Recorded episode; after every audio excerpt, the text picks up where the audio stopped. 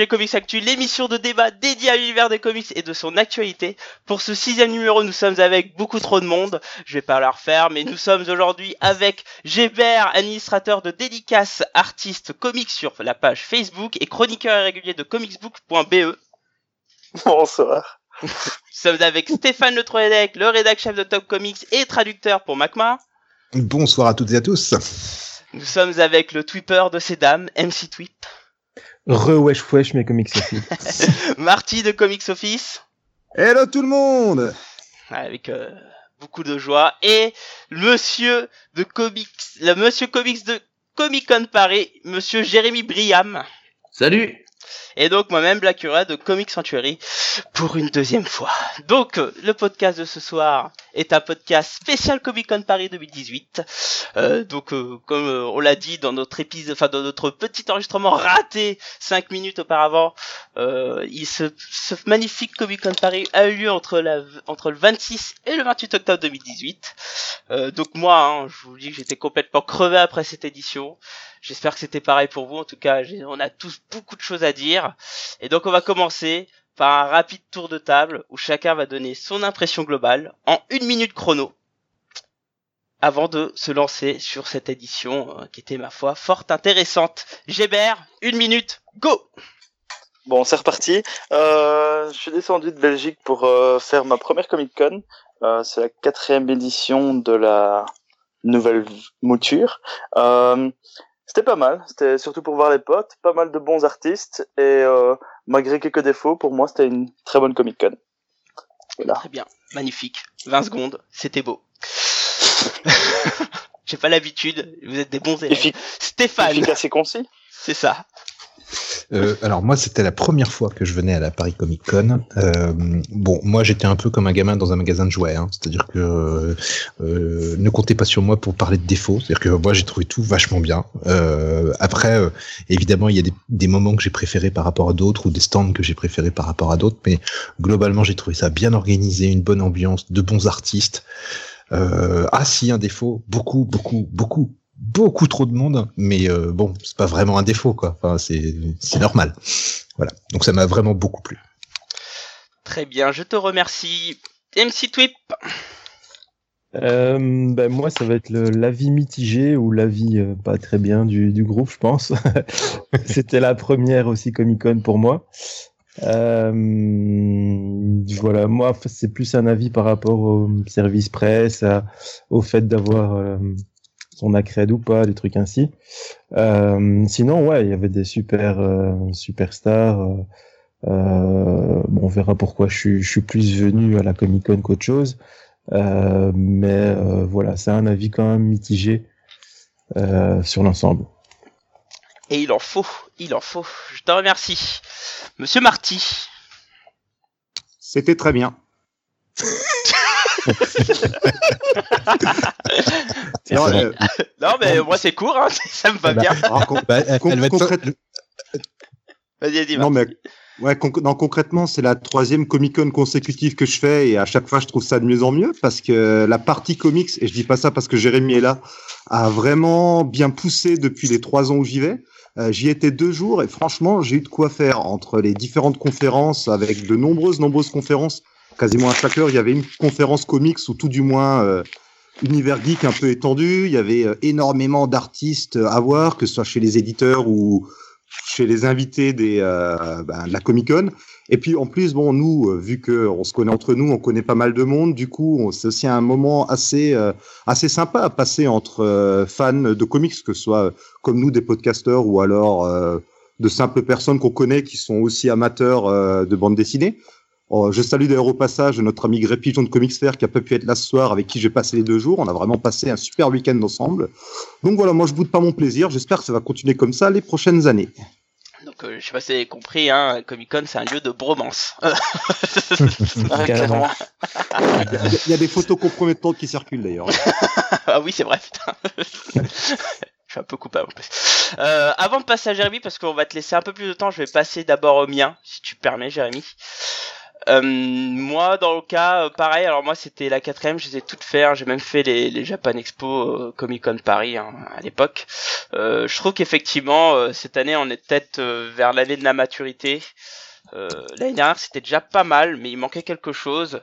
J'en parlerai un peu plus plus tard, mais je trouve que cette année, on arrive vers quelque chose de plus équilibré surtout, et euh, c'est ce qui est important parce que ça s'appelle la Comic Con Paris, et à l'époque, on pouvait encore se poser des questions. Et là, ma foi, euh, c'était assez riche, il y avait pas mal de choses, euh, j'ai pas pu tout faire, évidemment, et euh, au point que la dernière journée que j'ai fait en touriste total, euh, bah, j'avais encore plein de trucs à faire, donc euh, c'est quand même un bon signe.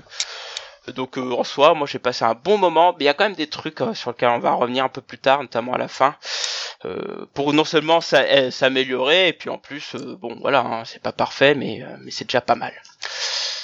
Voilà pour moi. Et, et du coup maintenant, bah écoute Jérémy, on va te laisser un petit peu, un petit peu de temps pour qu'un peu tu nous donnes un peu ton impression sur cette première édition que tu as organisée.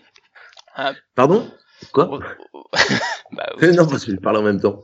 Ah non mais vas-y donc du coup on te laisse un peu de temps pour que tu donnes un peu ton impression en tant que de, de l'autre côté de la barrière en fin de compte côté organisateur hein. mais pas trop long quoi Vas-y. Effectivement, moi, c'était ma première fois de ce côté, même si j'ai beaucoup bossé avec des conventions ou sur des conventions euh, via Bliss. Euh, mais alors effectivement, je suis pas le mec le plus objectif, euh, enfin sûrement le mec le moins objectif d'ailleurs. Mais pour moi, c'était surtout une grosse grosse ambiance. Euh, j'ai pas les, on j'ai pas encore les chiffres, mais euh, mais c'était plus de, enfin tout ce que je sais, c'était c'était plus que l'année dernière. Euh, c'était un super salon sur les comics, c'est-à-dire les éditeurs.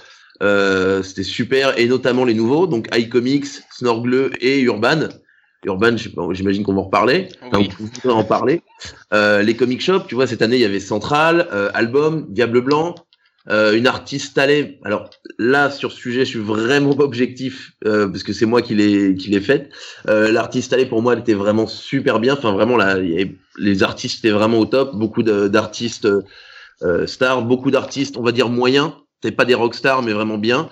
Euh, après, tout le côté vraiment artiste Talé où c'est des, des artistes freelance, des auteurs euh, français qui viennent, euh, qui prennent une table et là, c'est voilà, on a vraiment pour moi les trois quatre niveaux de, de qu'il faut avoir.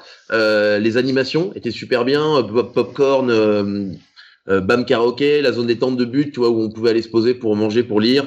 Euh, les exposants, notamment les nouveaux trucs comme Hasbro, l'entertainment, tu veux d'avoir, on avait Dean Kane, Shannon Doherty, enfin tous ces, je dis ça parce qu'en fait, j'ai l'impression, peut-être, vous avez peut-être l'impression que je récite le programme, mais en fait, tous ces trucs-là se sont hyper bien passés. Donc tout, est- c'est c'est ça qui contribue à, à l'ambiance. Euh, tout a super bien marché, euh, tout le monde était ravi. Euh, même le, le contenu, c'est les gens étaient contents. Tu vois, le- la diffusion des 40 premières minutes de Spider-Man, la diffusion de la mort de Superman pour les 80 ans avec le, les questions-réponses de Dean Kane et Dan Jurgens, le panel sur Nicky Larson, la diffusion de Sabrina, la diffusion de Runaways euh, par Sci-Fi. Euh, tout c'est, euh, c'était vraiment une grosse, grosse, grosse édition. Édition pour moi, c'est, enfin pour moi, toute l'équipe.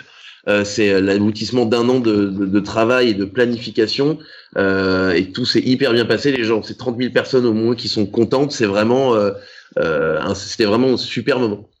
Voilà. Bon, même s'il y avait beaucoup de monde et que, et que je sais que vous allez en parler. ah oui Bon. ah oui effectivement mais écoute je te remercie oui les copains, aussi le point important, c'est les copains, parce que j'imagine que, enfin, ça me concerne euh, moi, ça me vous concerne vous, mais j'imagine que ça concerne une majorité de vos auditeurs. C'est euh, aussi retrouver les copains. C'est quand même plus cool quand t'es fan de comics de retrouver tes, tes potes dans ce genre de truc que les retrouver euh, au McDo. euh, au KFC surtout Oui, toi, bah, toi, c'est le KFC. Euh, je fais une généralité, tu vois. au- au- au- C'est sympa Non, de raison, oui. Euh, là, on est tous, euh, je pense, on est tous unis par notre passion. On est dans le une sorte de de, de, de, de paradis géant, donc euh, on peut tout faire. Il y a le côté, tu peux acheter, tu peux rencontrer des gens, euh, tu peux écouter des conférences, enfin, euh, euh, et t'es avec tes potes. Donc, euh, cool. Tout à fait. Et, et surtout, euh, l'un des principales, euh, des principaux trucs euh, qui était vachement bien sur cette Comic Con Paris, c'était les éditeurs et les auteurs. Alors ça c'était le, le gros truc. Hein. Faut savoir que sur cette Comic Con Paris, euh, depuis la PCE, on n'avait pas eu un salon qui arrivait à rassembler euh, tous les gros éditeurs, parce que il y avait indirectement Delcourt hein, via euh, via le. Alors c'était un libraire qui était là et du coup il y avait Thierry Mornay et quelques auteurs qui étaient là aussi. Il y avait Urban Comics, donc on va en reparler dans 5 minutes. Il y avait Panini, il y avait Glenna Comics avec un joli stand, Bliss Comics, Snorgle euh, et iComics. Donc euh, là, Delirium on arrive aussi. et Delirium aussi, exactement. Delirium, et Delirium. Donc euh, on avait tous les principaux éditeurs. Il manquait surtout, euh, alors il manquait Ankama et Akileos. Mais bon, Ouais. on n'est pas dans les principaux éditeurs à ce niveau-là. Mais bon, il faut le noter. il y a Hachette qui fait du comics aussi maintenant, qui était là, je crois. Oui, Exactement, Hachette Heroes qui avait, Il y avait comics, artbook, euh, euh, ils font aussi du livre jeunesse, comics, et ils avaient, ils ont aussi une grosse gamme jeux vidéo. Ouais. Bouquins de jeux vidéo, enfin vraiment tout un univers geek. Ils ont, euh, ils éditent aussi par exemple les bouquins de Thibaut Villanova. Euh, que vous connaissez, qui fait les, toutes les, les bouquins de recettes geek, euh, Star Wars, etc. Euh, voilà, ils ont tous vraiment un univers geek euh, hyper cool. Euh, ils sont là depuis trois ans. Et, ce qui était sympa, alors euh, là je vais un peu passer la, je vais un peu vous, poser un peu les questions. Qu'est-ce que vous avez pensé du coup le fait d'avoir tous les éditeurs et qu'est-ce qui vous a, qu'est-ce que vous a apprécié justement de, de les voir tous ensemble? Stéphane.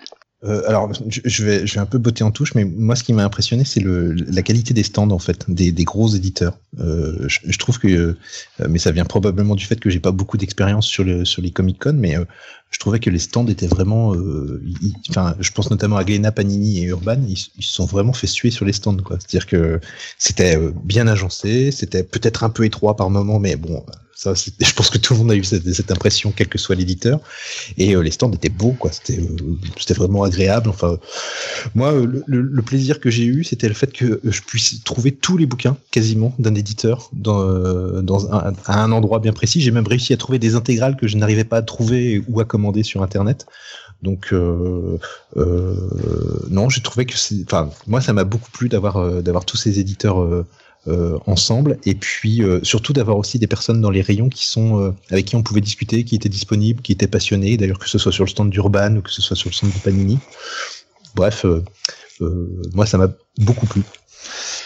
Moi, c'est le, truc que je trouve qui est important, alors effectivement, alors pour pour te répondre, Stéphane, que ce soit pour les stands, en fait, ils ont à peu près tous les mêmes stands par rapport à ce connaît euh, dans le passé. Urban, il y a toujours eu cette espèce de grand carré Urban, euh, notamment sur les PCE. Euh, Panini, euh, ça fait quatre ans qu'ils sont à peu près le même espace, euh, avec le- la même disposition. Euh, par contre, ce que je trouve qui est intéressant, enfin pareil pour Glénat d'ailleurs, Bliss, euh, qui était extrêmement bien placé, euh, qui avait beaucoup d'auteurs, euh, avait une belle expo aussi. Mm. Mais le truc qui est vachement intéressant, je trouve, sur cette Comic Con Paris et avec les éditeurs, c'est que je trouve qu'ils ont tous joué le jeu. Peut-être moins Panini, parce que je parle notamment avec les, les, les auteurs qu'ils ont qui- avec lesquels ils sont venus. Parce que quand même, hein, Urban Comics est venu avec euh, Joel Jones, et c'est Freddy, euh, Freddy Williams, c'est ça Non, co- comment il s'appelle déjà, celui qui dessine Tortue Ninja version Freddy Williams 2. Euh, Freddy Williams 2, c'est ça. ouais. Euh, et euh, Panini est venu avec euh, avec deux auteurs pas très connus, c'est là où je suis un peu déçu de, de leur part. Bliss est venu avec une ribambelle de de- d'auteurs, dont Trevor Arsine, dont euh, euh, Miko Swayan, dont euh, Clayton euh, Henry, enfin bref, Thomas Giorello. Thomas Jurello aussi. Enfin bon, c'était complètement Massioni dingue. aussi. Pardon? Et Pat Massioni aussi. Mm. Ah, Je savais même pas qu'il était là. Vu. Glénat aussi ont joué le jeu. Enfin bon, il y a eu quand même beaucoup d'auteurs et ce qui est vachement intéressant aussi le fait d'avoir des éditeurs, c'est que on a on a du free sketch quoi.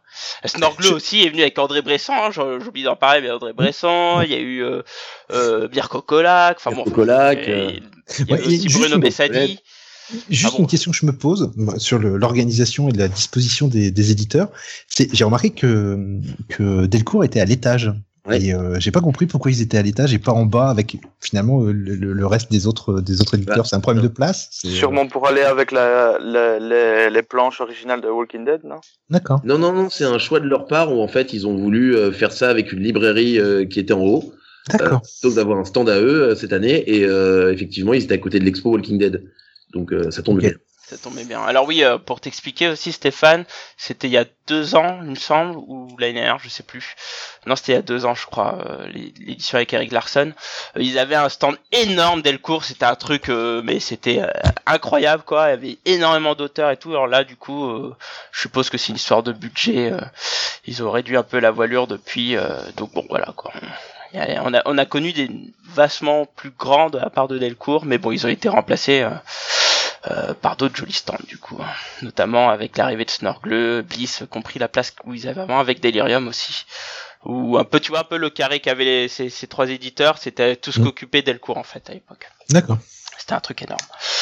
Euh, oui, alors bon, moi par contre vis-à-vis d'éditeurs, je suis un peu déçu de, de Panini. Hein. Je, je vais un peu insister dessus quoi, parce que quand on voit les auteurs qui ont ramené tout le monde, même iComics hein, qui sont venus avec euh, avec pas mal d'auteurs et tout, je me dis que Panini pourrait faire venir un peu plus, parce qu'il y avait Salva Espin hein, qui fait du, du Deadpool, et il y a un autre dessinateur qui a fait du Star Wars, mais je le connaissais pas du tout. Euh, je crois que c'est Bro Brocardi, un truc comme ça. Enfin là, pour le coup. Euh, Andrea Brocardo.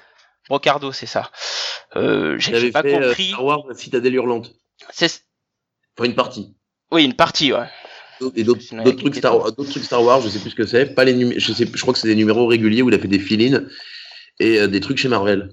Tout à fait. Et, et donc à ce niveau-là, j'étais un peu déçu par Panini, si ce n'est quand même qu'ils sont venus avec des jolies variantes. Et ça, c'était cool quand même. Toujours, toujours Panini. Toujours, mais avec des prix euh, pas toujours au même prix parce qu'ils étaient extrêmement chers. ah bah c'est le jeu de la dernier, tu sais, en tant qu'éditeur, tu la tires à moins d'exemplaires, elle, te coûte plus cher, bah tu la vends plus cher. Ouais, mais là, elle encore. Alors moi, je pense qu'il y a un double effet qui se coule. Hein. Je pense que le fait d'avoir passé en soft covers, euh, donc euh, je pense que maintenant tout le monde connaît mon avis euh, sur sur ce qui ce qui se passe avec les soft covers. Ah, bah non, mais, je connais pas. Mais bah bah c'est trop cher. Et plus la variante du coup, parce que là là elle était à 12 euros la variante, donc du coup je, je, me suis dit je vais plutôt l'acheter chez un libraire parce que les variantes tu les retrouves derrière dans les comic shops, hein, donc je l'achèterai chez mon comic shop usuel, notamment celle de c'était l'exclusif de Nico. Mais euh, mais c'était vachement cher quoi. Mais c'est quand même cool parce que eux ils sont arrivés avec des variantes. Il y a aussi Bliss Comics qui arrivait avec euh, des, jolies variantes sur des intégrales quand même. Ça c'était cool. Mmh. Snorgle aussi. Et Snorgle euh, Snorgle avec, les tirages de tête surtout.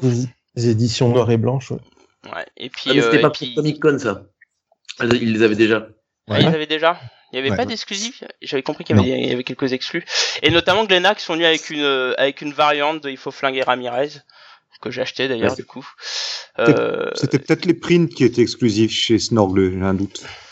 Ah sûrement, je crois qu'il a fait des prints, oui. Ouais, parce qu'il y a des prints quand, quand t'achetais certains bouquins, t'avais des prints avec, donc ça devait être ça, ouais. Oui, avec 50 exemplaires, même pas de chaque print, je pense. Ouais. Alors du coup, la grande question, c'est qu'il faut savoir que bon, on était tous au courant à l'époque qu'il y avait une petite guéguerre euh, Urban Comics, euh, Comic Con Paris. Cette année, Jérémy, tu arrives, et là, Urban Comics revient.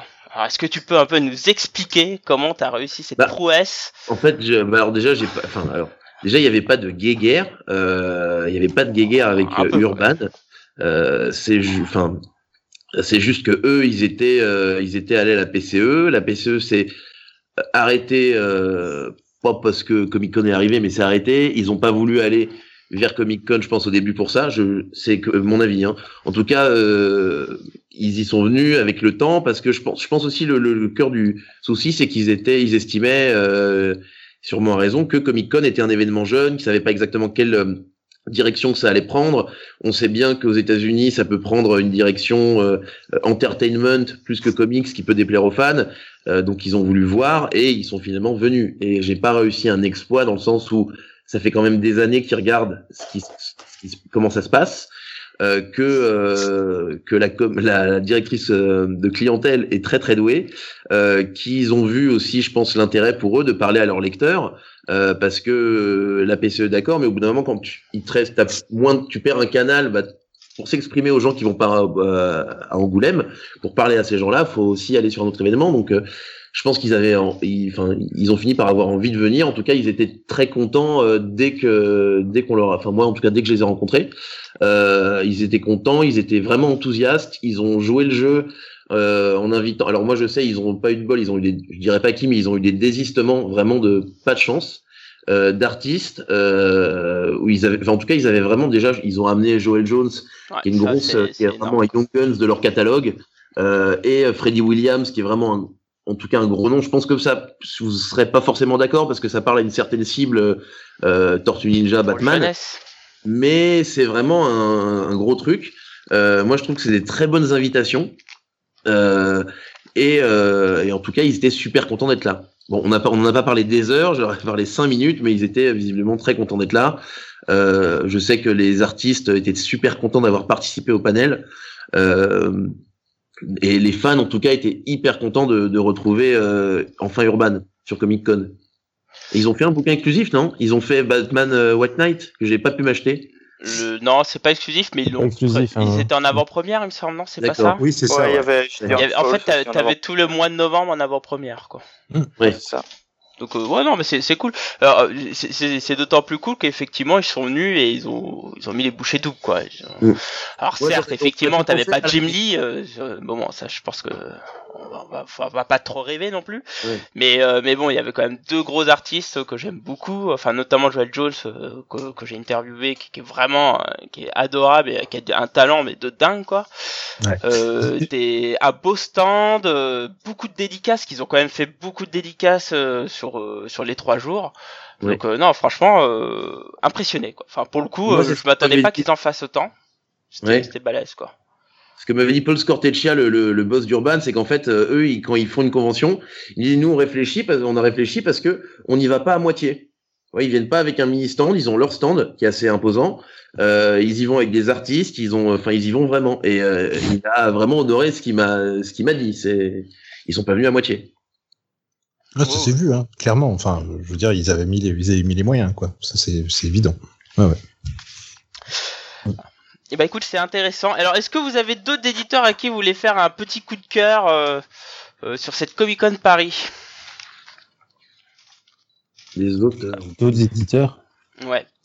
Allez, moi, je veux- hein, je bien parler de Delirium, parce que je les avais jamais vus. C'était la première fois que je les rencontrais. Et vu que je m'intéresse tout doucement à Judge Dredd de, de par Michel, en- entre autres, euh, et ben je, je j'ai été les voir pour demander par où commencer, s'il fallait commencer par euh, les, euh, enfin, les Judge d'origine ou les affaires classées, qui sont une, forme intégrale, une sorte d'intégrale à la Panini, là. Mais, euh, Ouais, et le, le stand était vraiment sympa. Il était petit, mais ils avaient ce qu'il fallait. Et euh, j'ai été vachement tenté par le travail d'Alan Moore sur Halo Jones. Et euh, bon, pour finir, je l'ai pas pris, euh, faute du budget que j'avais déjà explosé. Mais euh, je, je, On en est je- tous je là. hein. je retenterai l'affaire, je pense. euh. donc, euh, je me suis rendu compte aussi que le gars connaissait, enfin le, le, le vendeur principal chez Delirium euh, connaissait très bien un vendeur alors, en Belgique. alors c'était pas le vendeur, hein, c'était c'était le boss de Delirium. C'était le boss, hein. Ah, carrément le boss C'est- en. c'est Laurent. C'est Laurent, c'est- le boss euh, de, de Delirium en fait. Ah bah super sympa quoi, tu vois. Ah oui, Donc, euh, Par contre, Donc, euh, Delirium, ils ont pas, ils ont pas eu de bol parce que il y a euh, Yann Gibson. Yann Gibson, ouais, qui devait venir euh, le- et qui les a lâchés un peu à la dernière minute. Du coup, ils avaient juste la coloriste La de Halo Jones qui était là. Ouais, Ouais, qui- ça, ouais. C'est un gros coup pour eux, enfin un mauvais coup pour eux quoi. Du coup, euh, ils se sont Mm. retrouvés sans dessinateur. ouais, mais c'était quand même vachement sympa et j'ai eu toutes les infos Oui. qu'il me fallait, donc euh, nickel quoi. Sachant qu'il doit préparer un Angoulême euh, de, de fou furieux, hein, parce que vu euh, le lauréat qu'il y avait et qui compose les trois quarts de leur catalogue, euh, C'est quand même que. cool de les voir là. Euh, C'est vrai que comme ils font pas mal dans le patrimonial, euh, Delirium, je pense qu'ils sont peut-être plus à l'aise encore à Angoulême qu'à la Comic Con, où ils ont toute leur place. euh, non, ils ont, ils ont non, leur pas forcément. Euh, enfin, moi, pour avoir parlé avec Laurent, il a, il a pas le même public, mais euh, un public aux deux. D'accord. Mais par contre, pour lui, c'est pas, la- c'est effectivement pas, les, pas vraiment les mêmes gens. Et pour info, pour la petite, personne n'en a parlé, mais moi j'ai discuté avec eux. Il y avait, il y avait un éditeur russe qui était sur place avec une traductrice russe. J'ai- J'ai oublié le nom de. Bubble de- Comics. Bubble Comics, voilà. Et euh, ils étaient très sympathiques et euh, euh, c'était c'était assez assez exotique de, de discuter avec eux. Mon russe étant un peu un peu rouillé. Heureusement qu'il y avait la traductrice qui était là. Mais c'était assez étonnant de les voir là. D'ailleurs, il y a, j'ai remis une anecdote sur la présence de Bubble Comics? Enfin, en gros, ma question c'est un peu, mais qu'est-ce que viennent faire des Russes à la Eh Paris ben, Comic Con? Pas du tout, pas du tout d'anecdote. Anecdote, je suis passé euh, plusieurs fois devant leur stand, euh, mais pendant les, les, les- le, les- le montage, démontage ou en soirée, j'allais peu de, j'allais peu au-delà d'iComics moi en fait, euh, parce que le QG il est à l'autre bout, vers la grande scène, et j'ai rien à faire près de l'entrée, donc j'allais rarement là-bas. Euh, mais non, que, que vous dire, en fait, ils ont voulu venir, euh, voilà, ils sont venus. je ne connaissais pas, comme vous, je ne connaissais pas avant qu'ils viennent. En tout cas, leurs, pro- leurs produits sont pas mal. Enfin, j'ai eu l'occasion de feuilleter, c'est, ça a l'air d'être vraiment sympa. Je suis assez, assez curieux d'en savoir plus. Ouais. Bah, J'avoue que moi j'ai été surpris parce que je me suis dit bon qu'est-ce que c'est que ce- qu'est-ce que c'est quand ils viennent etc. Qu'est-ce que c'est que ce truc? Et j'ai regardé donc leur. Non mais tu moi enfin je, je suis comme vous je lis des comics. Bah donc, oui, oui, je sais, ouais. j'ai entendu parler donc je vais regarder. Et en fait c'est euh, c'est bizarre parce que j'ai jamais entendu parler mais c'est euh, pro c'est hyper pro. Ouais, c'est hyper pro. Un- ouais. On s'attend à, je sais pas, un truc qu'on connaît pas, donc a priori on, parle, on a un a priori négatif. Et en fait c'est hyper bien. Les, les- bon j'ai vu que quelques pages et des couves, mais comme beaucoup de- d'éditeurs dans preview, hein, euh, et c'était euh, hyper bien. Mhm, tout à fait. Ça m'a, ça m'a, ça m'a surpris. Ouais. La qualité du truc m'a surpris. Ouais. Mais ils avaient que deux petites tables, non? J'ai j'ai cru les voir aussi. Euh, Écoute, ils avaient- avaient genre le premier super-héros russe ou un truc du genre. Ils Ouais. euh, Ouais, c'est C'est ça, ça. il était en face de, de Panini, je crois, juste à côté de Et- Panini. Oui. Et en même temps, ils vendaient un film parce qu'apparemment, il y a une adaptation en film qui va être faite de- d'un de, leurs comics. Enfin, il y a tout un projet là. Je suis assez curieux d'aller fouiller. J'ai pas eu le temps depuis parce que je suis comme vous, je suis crevé, mais euh, je vais aller, je vais aller regarder un petit peu plus loin. Bon, on a assez parlé bon, des bah voilà, éditeurs, c'était assez intéressant. Il y a les éditeurs, bon, il y a plus grand chose à dire, si ce n'est qu'ils ont fait tous leur taf, ils ont ramené beaucoup d'auteurs. Ouais. Euh, donc euh, franchement c'était vraiment cool. Rien, euh, enfin pour moi c'est c'est 60% d'un salon hein, les éditeurs. Euh, après il y a 20% c'est les auteurs. Et donc t'en as un peu parlé euh, Jérémy, mais effectivement vous avez rassemblé un pool d'auteurs incroyable. Enfin bon. Là, c'est un peu subjectif parce que Brian Stelfreeze est un de mes dessinateurs préférés ever, donc euh, j'étais à fond. Mais euh, il y avait quand même des sacrés auteurs comme donc Brian Stelfreeze, il y avait Andy Kubert, il y avait Neil Adams. Alors on a eu la surprise euh, quelques, enfin quelques petites semaines avant le salon, qu'il y a eu, enfin on a eu l'annonce de, de voir Olivier Coppel et Terry Dodson aussi via MCM, parce qu'il faut savoir Ouais. qu'il y avait MCM qui ont fait un sacré boulot hein, du coup pour amener ces deux Mhm. auteurs, Ouais. ce qui est vraiment classe. Euh, il y avait et album. Et album effectivement. Il y avait Dan Jurgens, il y avait David Lloyd, bref, je vais pas tous les citer, mais il y en avait énormément. Alors effectivement, là ce qui ce qui était intéressant, et ah oui, il y avait aussi Mahmoud Asrar qui a fait votre affiche, hein, Exact. qu'il faut préciser. Euh, alors ce qui était intéressant, c'est effectivement, j'ai tu, tu l'as précisé euh, dans ton avis global, c'est qu'effectivement j'ai trouvé qu'il y avait une construction assez intéressante puisqu'il y avait vraiment tous les niveaux. Alors il y avait les méga stars, il y avait Neil Adams, on en parlera un petit peu après. Euh, On sent que ça te démange.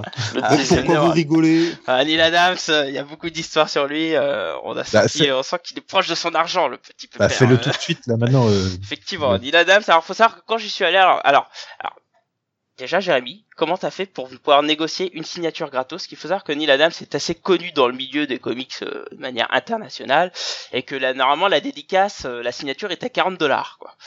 Donc, euh, ça commence bien. On sait que c'est un personnage, hein, Neil Adams, euh, qui, qui, qui est très, euh, qui est très Et, et le, on va la- dire. la- et le selfie. et le selfie, effectivement. Alors, comment t'as fait pour négocier la signature gratos? Ça- c'est de la négo tout simplement. Hein. Tu, tu, euh, euh, je vais pas rentrer dans les détails parce que c'est sa vie perso, mais euh, euh, Il n'y avait pas d'avion pour le ramener. en gros, tu, tu lui- non, mais tu lui expliques que c'est pas, c'est pas notre culture en fait en France et euh, c'est pas notre culture de payer euh, déjà de payer pour une dédicace. ah bah, Euh, Enfin, quand je dis une dédicace, qu'on s'entende bien, une signature.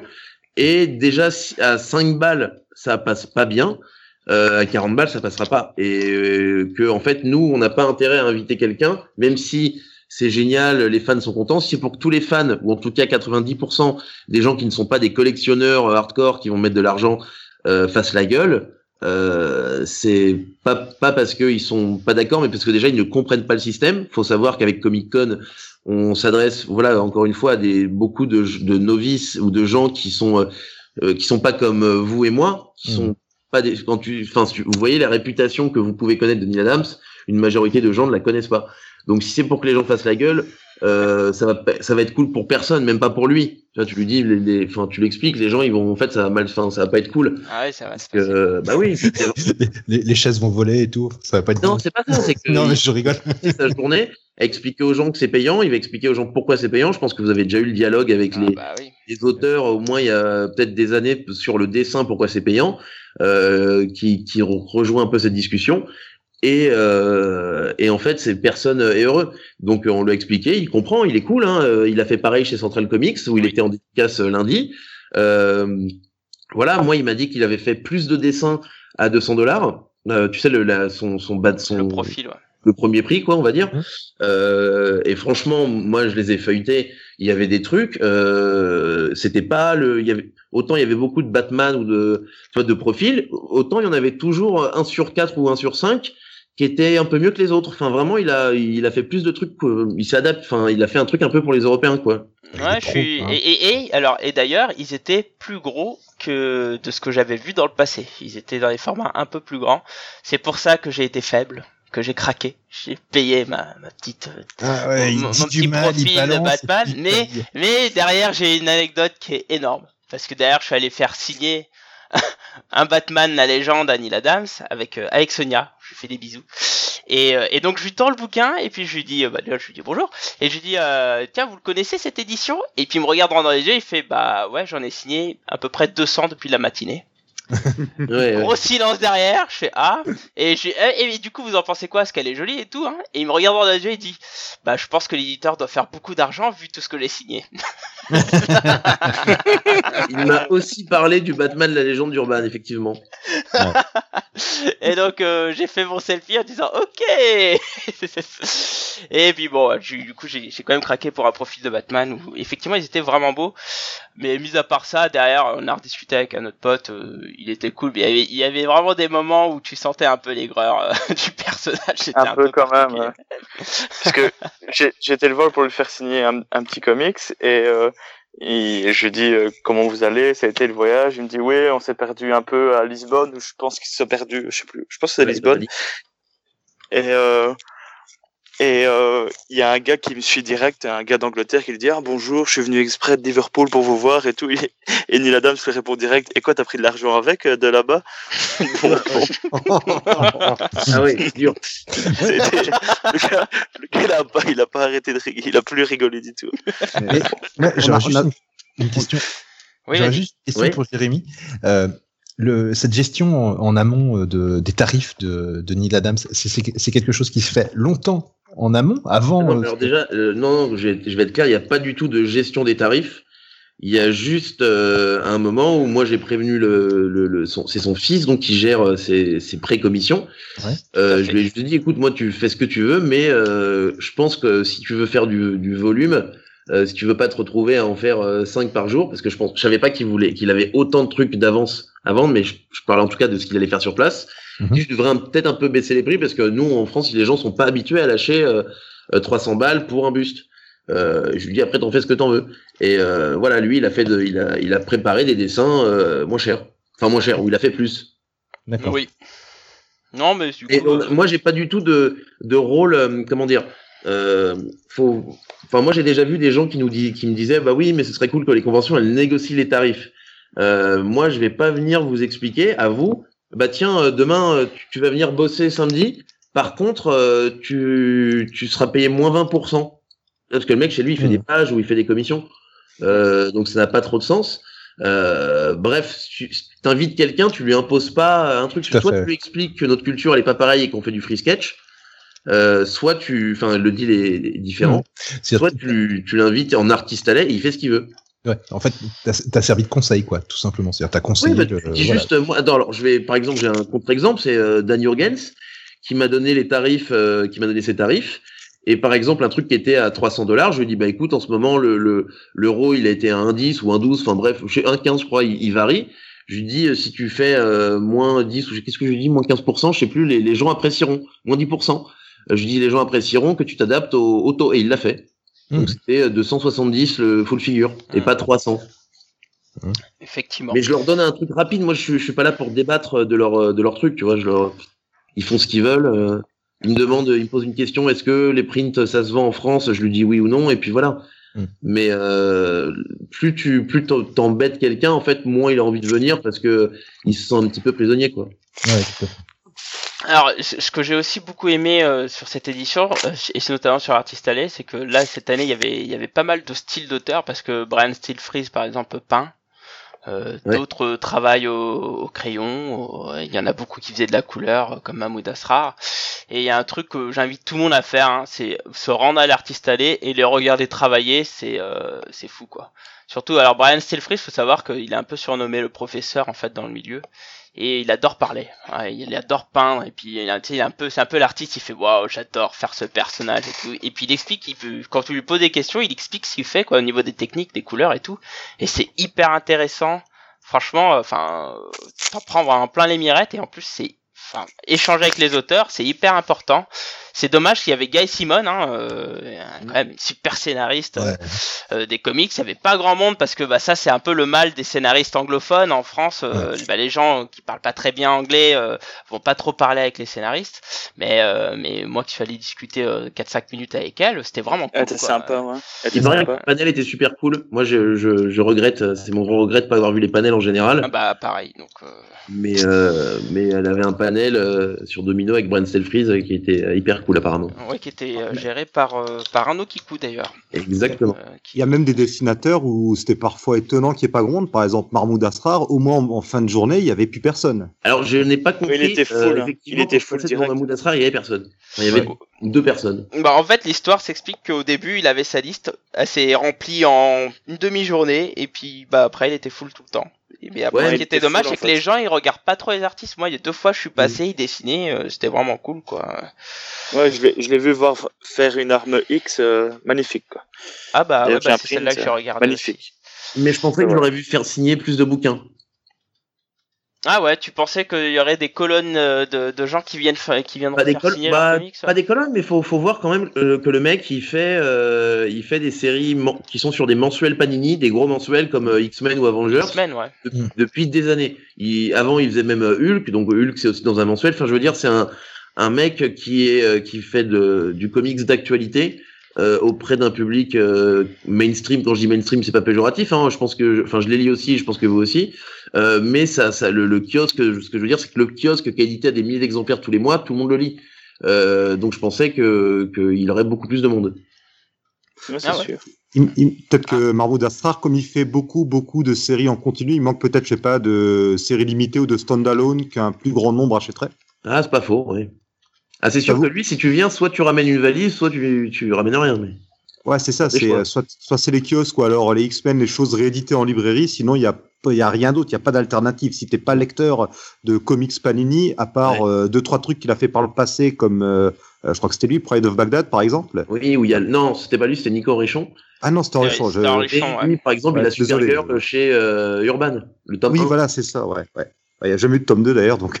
Non, ouais, effectivement. Il y a, a- vrai que a pas un Wolverine, un Wolverine and the X-Men euh, euh, Effectivement, en il a Marvel fait un Deluxe. tome, il a euh, fait un tome, ouais. ouais. Ouais.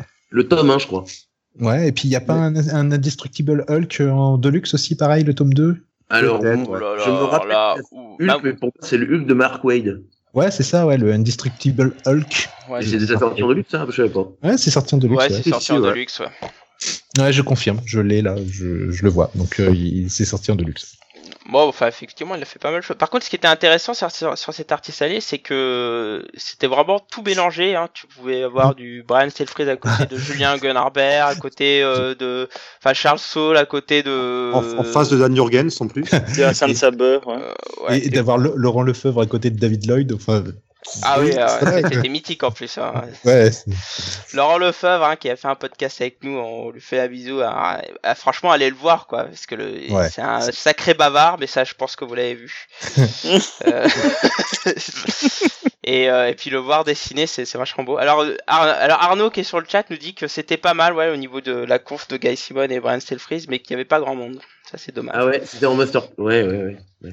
À moi, on m'en parlait de la, de la conférence justement de Neil Adams avec euh, Michael Jérôme et euh, sur euh, Jack Kirby. Et euh, j'étais un peu déçu d'avoir loupé ça, mais bon. Et apparemment, il n'y aura pas de rediffusion, donc Ah, bah, bah, ça, on en parlera tout à l'heure, on en parlera juste après. Euh, mais bon, alors est-ce que vous voulez encore un peu parler des auteurs ou vous pensez que c'est Ouais. bon, euh, on a fait le tour? Euh, Alors, je, moi, je Ouais, co- que vous, avez, vous en avez loupé quelques-uns. De, Ah oui, bah, allez-y. Genre Oui, oui. Stefano Godiano, euh, invité par Delcourt. Moi, je pense que c'est quand même énorme comme truc. Euh, Charlie Adler, malheureusement, pouvait pas venir. Euh, Et ils ont invité Godiano, qui pour moi, en tant que fan de comics, euh, euh, est un truc super parce que bon, moi je lis pas Walking Dead, mais je trouve ça génial pour un, le, parce qu'il c'est quand même le comics le plus vendu en France, donc ça parle à beaucoup de gens.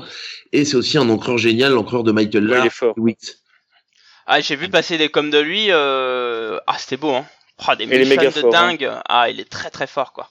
Et il était pas cher du tout, donc franchement. euh, Pour moi, c'est vraiment un des meilleurs encreurs modernes. Ah ouais, tu le places à ce niveau-là? Ah ouais, ouais, Ouais, pour Moi, moi, je préfère ouais, un Danny super. Mickey, un truc comme ça. Ouais. Je suis pas un grand Là, je-. Allez, je lâche un scoop, hein, tout le monde s'en fout de toute façon des, des, des détails de, des artistes, mais euh, il va faire un bouquin avec euh, Trevor Ersine, je dis pas, je dis pas chez quel éditeur, euh, euh, mais c'est pas Valiant, c'est un Big Two.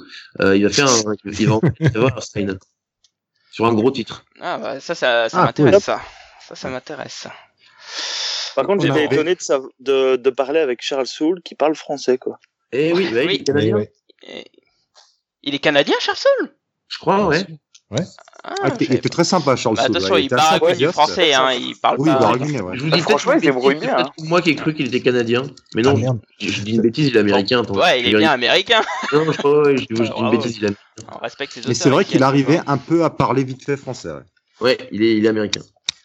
Par contre, c'est- autres- Alberto Jiménez, il, il, enfin, il parle de, de, de plus en plus euh, français, mais c'est dingue. Maintenant, il est bilingue, quoi. C'est dingue. Le dessinateur de Letter 44, oh, qu'est-ce qu'il parle bien maintenant C'est c'est complètement dingue.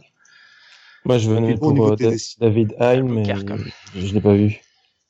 Puis on avait quand même David Lloyd aussi au niveau des dess- dessinateurs et ça. Et, euh, et- et David Lloyd, qui, qui a fait un truc assez exceptionnel, qui faisait euh, un joli dessin, euh, alors qui était la plupart du temps, enfin, on lui demandait tous le masque de V pour Vendetta, hein, parce que je Ouais. rappelle que David Lloyd est le dessinateur de V pour Vendetta, et Parfois, qui en fait le faisait uniquement en vendant euh, en fait un abonnement sur, sur sur sa plateforme à lui de de- d'édition numérique de comics pour 8 euros et vous aviez un magnifique dessin de, de V pour Vendetta le, le magnifique masque et en plus euh, il te le faisait au fusain euh, c'était beau quoi euh, magnifique quoi et, Et un plus, super gars parce que quand obligé- vous discutez avec lui c'était vraiment cool quoi Et en plus, on était même pas obligé de la faire dans le, dans le bouquin de V pour Vendetta. On pouvait demander à ce qu'il nous la fasse sur une feuille. Il en avait ramené exprès. Du coup, c'était vraiment cool aussi. Ouais, et puis Moi, j'ai une question, parce que j'ai pas pu aller le voir. Est-ce qu'il avait prévu un stock de pièces de 2 euros? Non Non, je m'étais posé la question. non aussi, mais il en avait plein par contre Bon, bah, si- s'il en avait c'est déjà ça. Et puis, il était, et puis, il était loquace. Il, y avait, il Oui. répondait euh, très facilement aux questions. Il était assez sympa. ouais euh, il ouais était c'est très clair sociable. hein. Ouais, il Bah, ouais. C'était vraiment l'esprit british, quoi. Il était vraiment cool, quoi. C'était un il est très accessible, David Lloyd. Sur le chat, merci Guy Garner. David Hein était caché chez Delcourt au fond. Ah, c'est pour ça que c'est pour ça, que- c'est pour ça que je l'ai Ouais, raté. apparemment, il parle super bien français. Ok. Euh, David Hein, oui, il parle, ouais, il parle couramment français. Mais malheureusement, on n'a pas vu tout le monde. Hein. Moi, alors, pareil, c'est surtout sur Bliss. euh, voir Miko Soayan dessiner, euh, putain, mais cet artiste c'est complètement dingue. Alors on l'a filmé, hein, j'ai un instant dessin qui devrait sortir sur lui, mais oh, il a un sens de précision absolument dingue. Je l'ai vu. Alors je- ah oui, parce que mon dimanche j'ai rien branlé. Hein. Je suis allé en mode touriste. J'étais pas en presse d'ailleurs. Et, euh, et donc euh, j'ai passé l'après-midi à le regarder. Il faisait un Venom, mais euh, bah, le sens du détail sur euh, sur les détails des muscles et tout, c'est complètement dingue. Hein. À voir, hein, franchement, c'est c'est la folie furieuse quoi. Et en plus, comme il faisait des free sketch, et en plus il faisait pas des free sketch où il se foutait de votre gueule quoi. Il faisait des bustes et tout quoi. Ah, c'est une, une, une dinguerie, complètement dingue. Moi, il m'a fait un apparemment, bloodshot. Florent lui a dit, mais il savait pas faire moins. Ah bon Ah ouais, Florent lui a dit au bout d'un moment, vas-y, arrête de faire des trucs, euh, parce que mine de rien, il, a- il allait plus vite que d'habitude, mais ça restait assez lent. Et euh, il dit, bah, je sais pas. Donc c'était dingue, mais c'était vraiment cool. Hein. Franchement, euh, voir tous ces auteurs, euh, c'était c'est vraiment classe. Il y avait quand même beaucoup beaucoup d'auteurs de comics, des grands et des, et des petits, hein, parce que franchement, Ouais, il y a- voir Dan Jurgens, euh, Neil Adams, euh, c'était assez la folie. Donc euh, Très sympa, Dan Jurgens aussi, d'ailleurs. Ouais, super sympa. C'est une question, euh, Stéphane, c'est ça? Non, non, j'allais dire. Dan Jurgens, il m'a- dit qu'il s'était éclaté. Euh, ça lui avait, enfin, lui avait vraiment fait plaisir. euh, il- bon, il fait souvent des conventions aux États-Unis, mais là, il, a vraiment kiffé. euh, la rencontre avec les fans, euh, bon Paris bien sûr et tout, mais euh, il a adoré. En tout cas la convention. Et puis euh, en plus, on a rigolé avec lui du fait que beaucoup de gens oubliaient qu'il était aussi dessinateur. Beaucoup euh, pensent Oui. qu'il est juste scénariste et mais juste pour se faire dédicasser, alors que euh, ils ont Ah, oublié de lui il- demander si c'est pas il- possible d'avoir un dessin. Quoi. Il n'était pas aidé non plus parce qu'il était à côté d'une cosplayeuse Supergirl. Je pense qu'il y a beaucoup de gens, il y a beaucoup de gens qui devaient s'arrêter Ah pour la oui, la Supergirl. voilà. La Bah, fameuse. c'est- Ah, Dan Jurgens qui est souvent associé à Superman, donc euh, c'était dans le ton quoi. Exactement. Peut-être qu'il avait les yeux qui se baladaient un peu. Et puis il y il avait Kubert juste derrière lui. Là, il y avait un peu plus de monde. Kubert où c'était sans cesse la queue euh, pour faire signer quoi. Mm. C'est quand même classe quoi. Kubert, ouais, il, il Do- s'absentait Dommage qu'il faisait pas des dessins quand même, parce que moi j'aurais pu craquer pour un dessin de Kubert quoi. Mais je bon, ils étaient un peu trop chers. Ou deux, des précoms assez chers à 1000 balles, je pense. Ouais, euh, enfin les précoms. un pas- Wolverine et un autre truc. Mais il avait, il avait une belle planche de, de Flashpoint à 670 euros que quelqu'un a acheté. Ah bah tu m'étonnes, Ah. les gens ont dû se jeter dessus. Euh, mais il, il avait des trucs abordables quand même. Apparemment, c'était, c'est- ça coûtait moins de 300 balles ces planches sur euh, Ultimate X-Men. Ah, quand Ouais. même. Ouais. Ok. Je l'ai vu passer la planche de, de Flashpoint justement. Et elle était belle ou pas? Ou, ou c'était juste un, Ah oui. un Si, café, oui, il y avait belle, juste une c'est- tasse de café Non, et non, hop, c'est- 300. C'était Non, non, Zoom c'est vraiment une course. course Flash. Ouais, c'est ça, c'est. Zoom qui course Flash et c'est au moment où Flash passe euh, la barrière et on voit l'éclatement avec euh, les Amazones, Aquaman, euh, version Flashpoint et tout. Donc il y a tous les personnages de Flashpoint quoi. Donc c'était assez intéressant. Moi, j'ai Bon, euh, la prendre, mais en fait, j'ai déjà une planche de Flashpoint. Excuse-nous hein. bah voilà. Ah, Attends, avec la Tour Eiffel. Ah sérieux? Ouais. Waouh. Putain, salaud. hein. Mais oui, c'est vrai que toi t'as un collectionneur de Tour Eiffel. Moi j'ai les chats, toi t'as les Tour Eiffel. C'est Messieurs et patriotes. Effectivement. Et, non, il est parisien, il est pas patriote. Ah. Nuance. L'un n'empêche pas l'autre. Oui, oui, oui, mais on sait tous que tu es parisien, De toute façon, on va éviter de parler de patriotisme aujourd'hui les gars, hein, d'accord? N'est-ce pas? Ah, la 43e minute. Ah, la la 43e minute est déjà passée parce qu'il y a un corner de l'équipe de France qui devrait bientôt. Une équipe de quoi? L'équipe de qui? L'équipe de quoi? l'équipe de France contre le- la Belgique, ça vous parle pas, les, mes, mes chers amis connais. belges? Je connais pas cette équipe.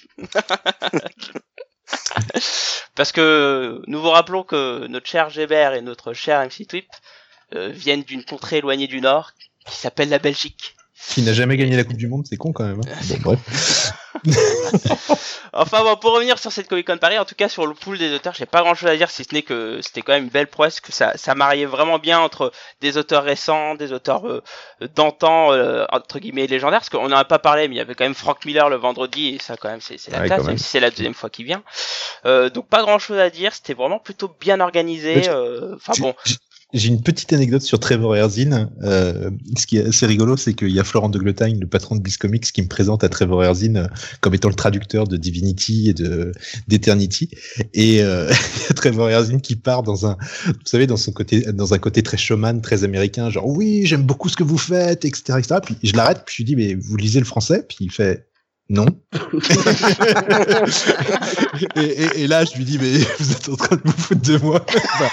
Très gentiment, mais je lui dis, vous, vous me mentez, quoi. Puis il me dit, mais non, mais c'est pas grave, allez, on fait un câlin. fait- C'était trop bon. et Trevor il est anglais d'ailleurs, il est pas Il américain. est anglais, ouais, ouais, ouais. Ouais. Voilà, Ouais, non, américain, mais voilà, il, il- il- il a ce côté aussi showman euh, qui. Ah euh, oui, tout à fait. ouais. voilà, C'est euh, une et personne qui est d'une gentillesse euh, assez dingue. Son, son regard quand il me fait non et où il comprend qu'il pourra pas me la jouer, genre j'aime beaucoup ce que vous faites. c'était très, c'était assez drôle. Euh, donc bon, on va passer à, à la suite et surtout, euh, on va commencer un peu à un petit peu à parler de des choses qui vont un peu nous, nous piquer un peu.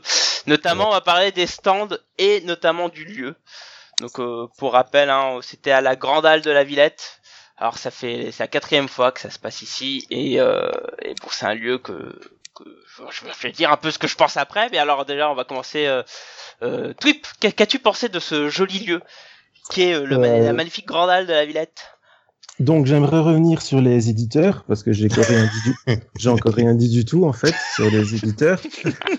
Donc euh... Alors tu es très content qu'Urban était là, c'est ça? On en a pas voilà, assez parlé, Ur- je crois. Urban, ouais, c'était assez, sympa.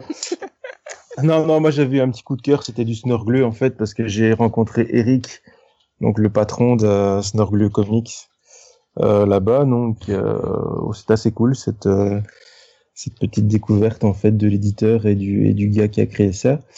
Euh, et j'ai acheté à son stand un comics euh, dont je parlerai plus tard. Euh, voilà, c'était le résumé. Euh, en fait, tu faisais du teasing, c'était ça. ouais, voilà, en fait, c'était ça. C'était ça, je devais lâcher un petit teasing, tu vois. Par contre, au niveau des auteurs, moi j'ai eu un petit coup de cœur, c'est que Urban, on l'a pas dit, mais ils avaient Jean-Marc Lenné qui était là pour dédicacer euh, une version rééditée et mise à jour de sa biographie de Frank Miller, et le mec est super sympa. Je l'avais, je suivais déjà ce qu'il faisait sur Internet depuis des années, et euh, si vous avez l'occasion de le rencontrer, euh, toi je sais que tu le connais, Blacky, euh, véritable euh, mine d'or du comics, et euh, super abordable. C'est mon bon maître des comics, euh, Jim. Que vous retrouverez sur le forum de Comic Century, alias Century. oh, ce placement de produit. ah bah, Twip, il a lancé, je, je continue. T'as raison, t'as Toi, raison. toi, t'es pas américain, mais tu pourrais. Hein. Ah bah, ouais, ouais, ouais. Je vous ai parlé de la super liste sur Top Comics qui est. Bref, revenons un peu sur le podcast et notamment sur le lieu. Alors, as-tu un avis sur le lieu, Twip, ou est-ce qu'on peut Ouais. commencer à déchaîner les enfers? Vas-y, Twip. Non, non, vas-y. Euh, le truc, c'est que moi, en fait, j'ai tout comparé à la fax, que tu connais aussi très bien, Tout à fait. euh, qui est, désolé les chauvins de français, euh, la meilleure convention de- d'Europe. Euh, en toute humilité. en, toute, en toute humilité. Donc voilà, moi j'avais j'ai eu la chance d'aller pour et grâce Comics Prime et j'avais une accrète de presse, donc euh, j'ai fait la file euh, du côté VIP avec les VIP, avec euh, voilà. Euh, déjà, ce que j'ai pas compris, c'est qu'on a dû attendre euh, bah, l'ouverture euh, carrément du truc pour pouvoir rentrer et avoir l'accès au service presse. Donc, je trouvais déjà pas ça très très normal en fait de faire Pourquoi rentrer. c'est pas normal d'attendre l'ouverture J'ai pas compris. Non, non, non. En fait, le, le truc, c'est que quand t'es VIP ou quand t'es quand t'es presse, en fait, chez, chez nous en Belgique à fax, Bah tu, tu rentres euh, une heure minimum avant tout le monde, quoi. Alors j'ai fait fax et en fait euh, justement les exposants, la presse, ils rentrent et ils ils sont dans les premiers en fait à la file de dessin. Mhm. Donc euh, nous on trouve ça normal que les gens rentrent pas avant. Puis les, les, les VIP c'est des visiteurs donc ils rentrent à leur heure d'ouverture Ouais, et la presse il y a pas de raison que que- enfin tu vois les invités sont pas là. ouais. Euh, et euh, bah moi je tu devant, il y, a- est-ce que- il y avait pas est-ce que- 200 personnes qui s'accumulaient hein, chaque Au pire j'ai vu euh, 10 personnes et c'était à 8 à à 8h à 8h30 du matin. Est-ce que tu comptes que les VIP qui ont payé je sais pas combien leur ticket méritent de rentrer avant les autres ou pas? Ah, mais c'est ce qu'ils font. Bah c'est le fait, but, c'est ils, ils- de ils rentrent ticket. une heure avant, en fait, euh, les VIP. Non, ils rentraient pas une heure avant. Euh, non, non, ils rentraient en même temps que les gens. Oui, il rentrait avant. Ah, ils rentraient. avant. Ah, il me semblait coup, comme ils sont ah. beaucoup moins, ils sont beaucoup moins, ils sont dans leur coin, ils rentrent avant. Enfin, ils rentrent avant. Ils, euh, de, en même temps, en même temps que euh, 30 VIP sont passés, il y a que 30 VIP, 30 gens normaux, enfin sans tickets normaux, qui, qui rentrent. Donc forcément, comme il y a beaucoup moins de VIP, euh, t'es, quand tu, tu sais qu'il y en a que 200, euh, tu sais que si t'arrives même un peu tard, t'es que 200 centième, t'es pas 2 millième. D'accord, ok. C'est Ah, tout. je, Mais croyais, je croyais que les VIP rentraient avant. Ah, bah alors là, du coup, je suis complètement passé à côté du un billet prioritaire, c'est pas un billet, c'est pas un early bird ou. euh, D'accord, ok. Ok. Non, ben après le lieu en lui-même, euh, voilà, enfin, de toute façon, tout le monde va le dire, c'est trop petit, c'est c'est minuscule. Ouais, ouais, c'est ça. Euh, euh, c'est- le, le vrai problème, c'est qu'on a un lieu qui, qui est beaucoup trop petit, quoi. C'est ça le souci. Alors, alors, franchement, alors moi j'ai fait Japan Expo, et je l'ai fait tous les ans. Donc le samedi de l'enfer, je le connais. Mais là, dans ce lieu qui est encore plus petit, waouh, quoi. Le samedi, c'était dingue, quoi. J'ai, ça Ouais. faisait flipper tellement il y avait de monde. Alors d'habitude, je me cache à l'artiste allée parce qu'il y a, il y a jamais grand monde, mais même à l'artiste allée, c'était tellement blindé, c'était un truc de fou, quoi. Mm. Donc, euh, je sais pas ce que vous en pensez. mais Pour moi, c'est beaucoup trop petit euh, les grandes, la grande à la Villette. Alors les années, déjà l'année dernière, c'était limite. Mais là, effectivement, j'ai trouvé que le samedi, il y avait plus de monde par rapport à l'année précédente. Donc t'imagines quand c'est euh, la première fois pour toi que tu vas et que tu vas le samedi, l'impression que t'as en fait du de, de, de la convention quoi en elle-même. Je, je comprends que le, ça, doit, ça doit être mieux le vendredi peut-être, mais là tu te dis waouh c'est c'est exagéré quoi.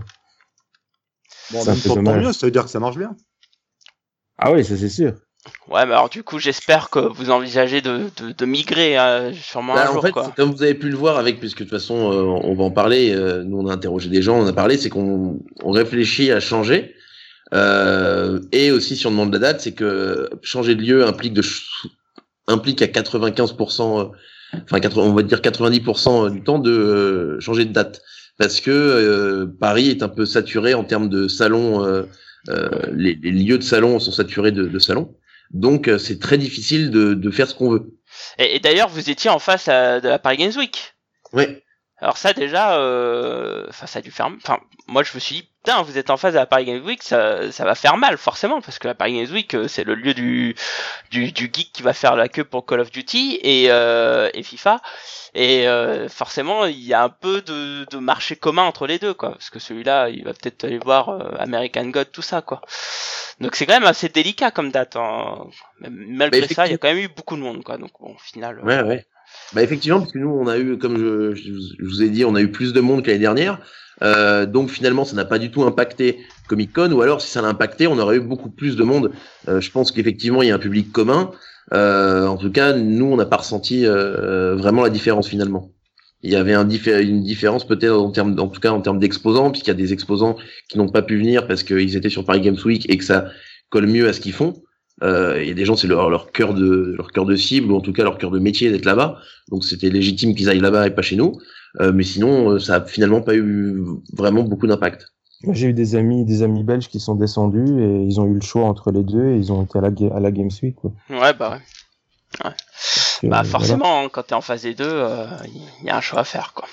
Bah oui, après je pense que tout le monde aiguille en fonction de ses centres d'intérêt et du coup euh, on, on s'y retrouve. On a les, les, les on- enfin nous on, le- nous on le voit via des études, euh, on voit qu'il y a des gens qui sont fans de jeux vidéo énormément dans les gens qui sont venus sur Comic Con. Mais euh, ces gens, ça c'est pas parce que tu dis que le jeu vidéo c'est un de tes centres d'intérêt que euh, t'es pas plus fan de comics ou fan de, de BD ou euh, fan de, enfin tu préfères voir des acteurs, etc. Mais dans un sens, moi, par exemple, je, je joue, je serais bien allé à Paris Game Week, mais en tant que fan, euh, je réfléchis pas, je vais, je vais, je vais au Comic Con euh, parce que je suis pas un gros gamer, je joue à 5 jeux par an. euh. Par contre, les comics, j'en lis plutôt 5 par jour, enfin 5 floppies, on va dire. Mais euh, vous avez pas eu. Ah, vas-y, vas-y, vas-y, Marty, excuse-moi. Désolé. Dans un sens, tant mieux que, enfin, un- que la Paris Games Week était en même temps, parce que si déjà la plupart des, des geeks euh, jouent aux jeux vidéo et lisent des comics, on va dire, euh, ça aurait fait encore plus de gens dans un petit espace. Exact. Donc, euh, ça a divisé aussi le- la population. J'ai vu pas mal de familles et euh, il n'y avait pas trop de stands de pop ou de, de autres euh, goodies Ouais. que comics, mais euh, déjà rien que fait, le, le fait de mettre la- l'artiste allé en hauteur, ça permettait de respirer pour les, les gens qui restaient près des artistes, quoi. Mm. Parce que sinon, en, bas, c'était la mort. Les, les, les pompiers en France ne limitent pas les, le nombre de personnes dans une dans un endroit normalement. Il n'y a pas de limite. euh, Bien si, mais euh, mais en fait, toutes les conditions de sécu sont respectées sur Comic Con. ouais. Oui, il y avait ils une année où vous avez une ils- limite ils passe là, hein. et c'était, c'est- il y avait trop de monde. Il y a, y a une, cho- il y a une chose qui m'a surpris, euh, moi, c'est que euh, on aurait pu penser que ça soit extrêmement bruyant au niveau de la- le- Ouais. l'artiste à lait, et en fait, ça n'était pas tant que ça. C'est dans les points positifs, ça. Ouais, c'est que c'est, il y a un énorme volume et pourtant ça résonne pas énormément. Et euh, j'en discutais avec Alexis Briclot, il me disait bah il n'était pas gêné par le bruit ni quoi que ce soit. Enfin, et c'est, c'est assez surprenant. C'est un point positif, je trouve aussi, c'est-à-dire qu'on ressort pas là avec un, un crâne et un mal de crâne terrible. Et pourtant, a- on l'a dit, il y a eu du monde. Oui, puis en convention, le, le, le bruit, c'est euh, récurrent. Ah, surtout, pensée euh, aller faire un Paris manga, je peux vous dire que le bruit c'est autre chose. hein. C'est infernal à Paris manga. Alors, alors, chaque année, moi j'ai une pensée pour les stands qui sont à côté du stand canal ou les stands très très bruyants. Là, par contre, euh, Le stand euh, Super Nana. oui, Bah, bah, Fax, par exemple, Johan, c'est vachement plus bruyant que la Paris. Oui, oui, mais en Ouais, fait, fac, c'est un peu organisé comme une Paris Manga, en fait. C'est c'est un peu l'équivalent en France de la fac. Et euh, c'est un peu pareil, quoi. C'est-à-dire, en- encore fac, c'est encore mieux organisé, parce que vous, vous avez des halls extérieurs, en fait, en périphérie. Alors Mhm. que Paris Manga, c'est tout au même endroit. Et c'est horrible. Franchement, c'est horrible. du Mm. bruit partout. euh. Et ça, c'est l'avantage à Comic Con Paris aussi. Alors, le lieu de la grande, euh, pardon, de, de la grande halle de la Villette, il y a un truc qui est vachement bien, c'est que il y a plein de petites salles un peu côté l'espace presse. euh, Quand tu dois faire une interview, c'est assez, assez séparé. Ça vous permet de faire des choses. Euh, bah, en dehors du bruit commun qu'on a, hein, contrairement dans d'autres salons où justement c'est quasiment impossible d'avoir quelque chose de propre. Alors euh, je l'ai- cette année on, on en a pas fait, mais il y a eu une année, enfin les années précédentes on faisait des interviews avec un service filmé qui était fourni par la, la convention. Je sais pas si vous le faisiez encore cette année, Jérémy, c'était peut-être réservé aux auteurs, aux, acteurs, je- suppose. je n'ai pas mis un pied dans la salle de presse.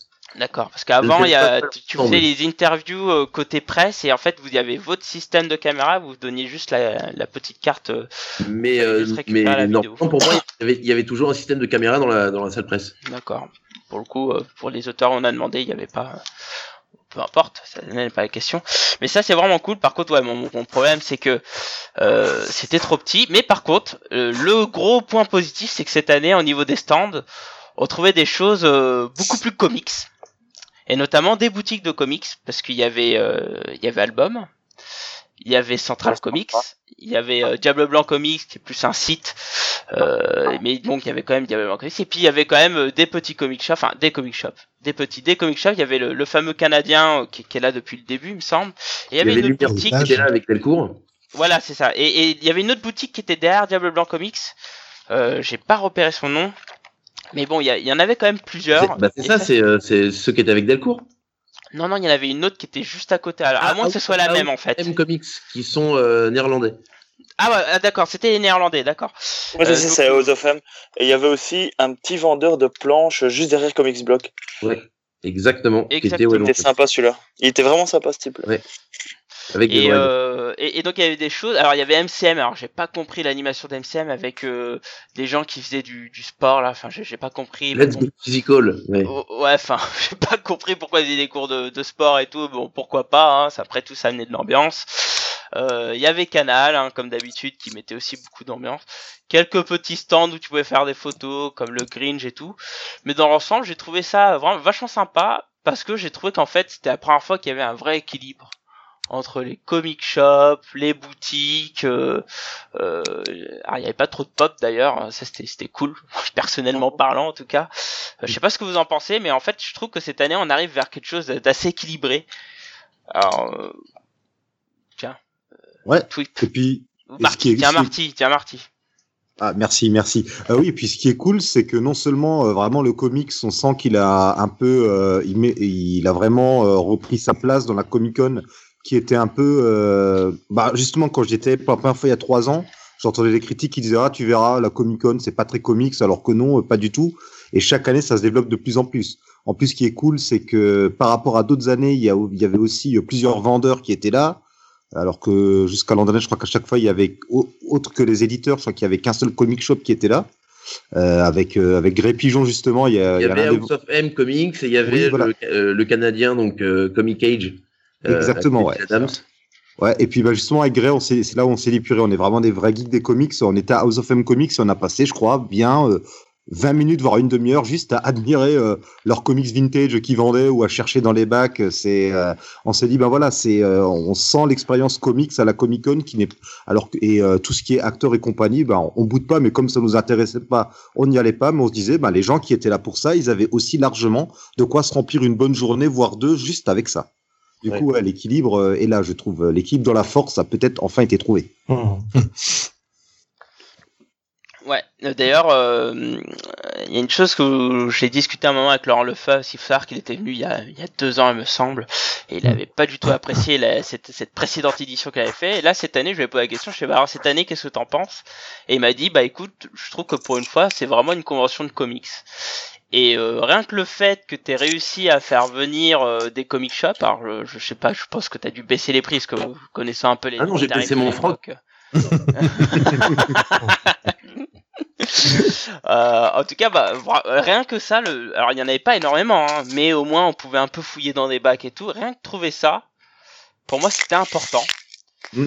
Et, euh, et là j'étais vachement, enfin en plus tout le monde a joué le jeu, hein, que ce soit Central, euh, Diable Blanc, euh, euh, le, le Canadien qui est toujours là, le Néerlandais qui avait quand même pas mal de pièces. Hein. Il y avait aussi des pièces hyper rares hein, au passage. Hein. Bon, qui avait, il y avait le prix qui allait avec, mais bon, il y a des choses. Il y avait un Avengers 4 par exemple. Ouais, il y avait le premier, euh, il y avait le premier Fantastic Four où apparaît Black Panther déjà, parce que ils m'ont mis devant les yeux. Tiens, regarde. Je fais oui, mais à ce prix-là, même pas rêve les gars. Mais, mais bon, bref, euh, ça c'était cool. C'était vraiment quelque chose qui était cool, quoi. Mais après, euh, bon, il y avait, il y avait peut-être pas assez de boutiques de, de goodies euh, de comics. Ça, c'est des retours qu'on m'a fait de mon côté. Il y a des gens qui se sont plaints. Alors, euh, sur le chat, ça en parle. hein. Il y a des gens qui regrettent de pas avoir eu la grande boutique Funko Pop. Euh, Ouais. Qu'est-ce qui s'est passé, Jérémy? Pourquoi il n'y avait pas Les gens se la... plaignaient de l'inverse l'année dernière. Pardon? Il y a des gens se plaignaient de l'inverse qu'il y avait trop de boutiques Funko Pop. Eh, Oui, exactement. Euh, Mais, euh, mais non, bah, franchement, cette année, je trouve qu'il y avait un bel équilibre. Ça, c'était cool. Par contre, il y a un truc que j'ai pas compris. C'est l'espace but.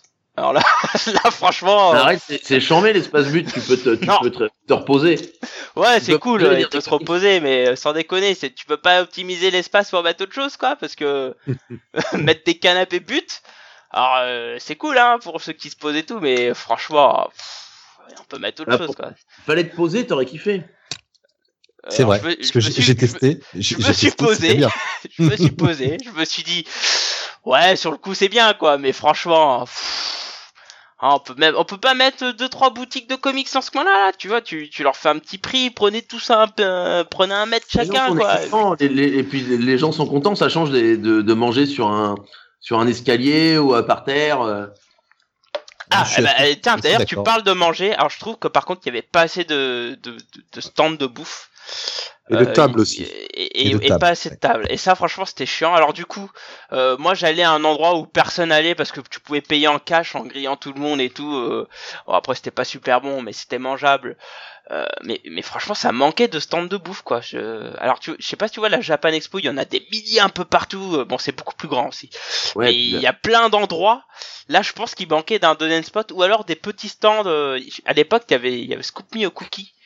Euh, qui, qui faisait qui faisait euh, tampon pour moi hein. ouais, et ouais, ça manquait de petites boutiques comme ça de bouffe comme ça sur le sur le salon quoi je note. Ouais, écoute, il y avait les Jedi qui faisaient de la bière, euh, et ça, ça suffit, voyons. et Elle est Central plus, aussi pour la bière de Sport Saber League. exactement et d'ailleurs figurez-vous que je bois de l'eau en ce moment même dans leur gobelet ce qu'il est vraiment chouette leur gobelet quoi il est vraiment cool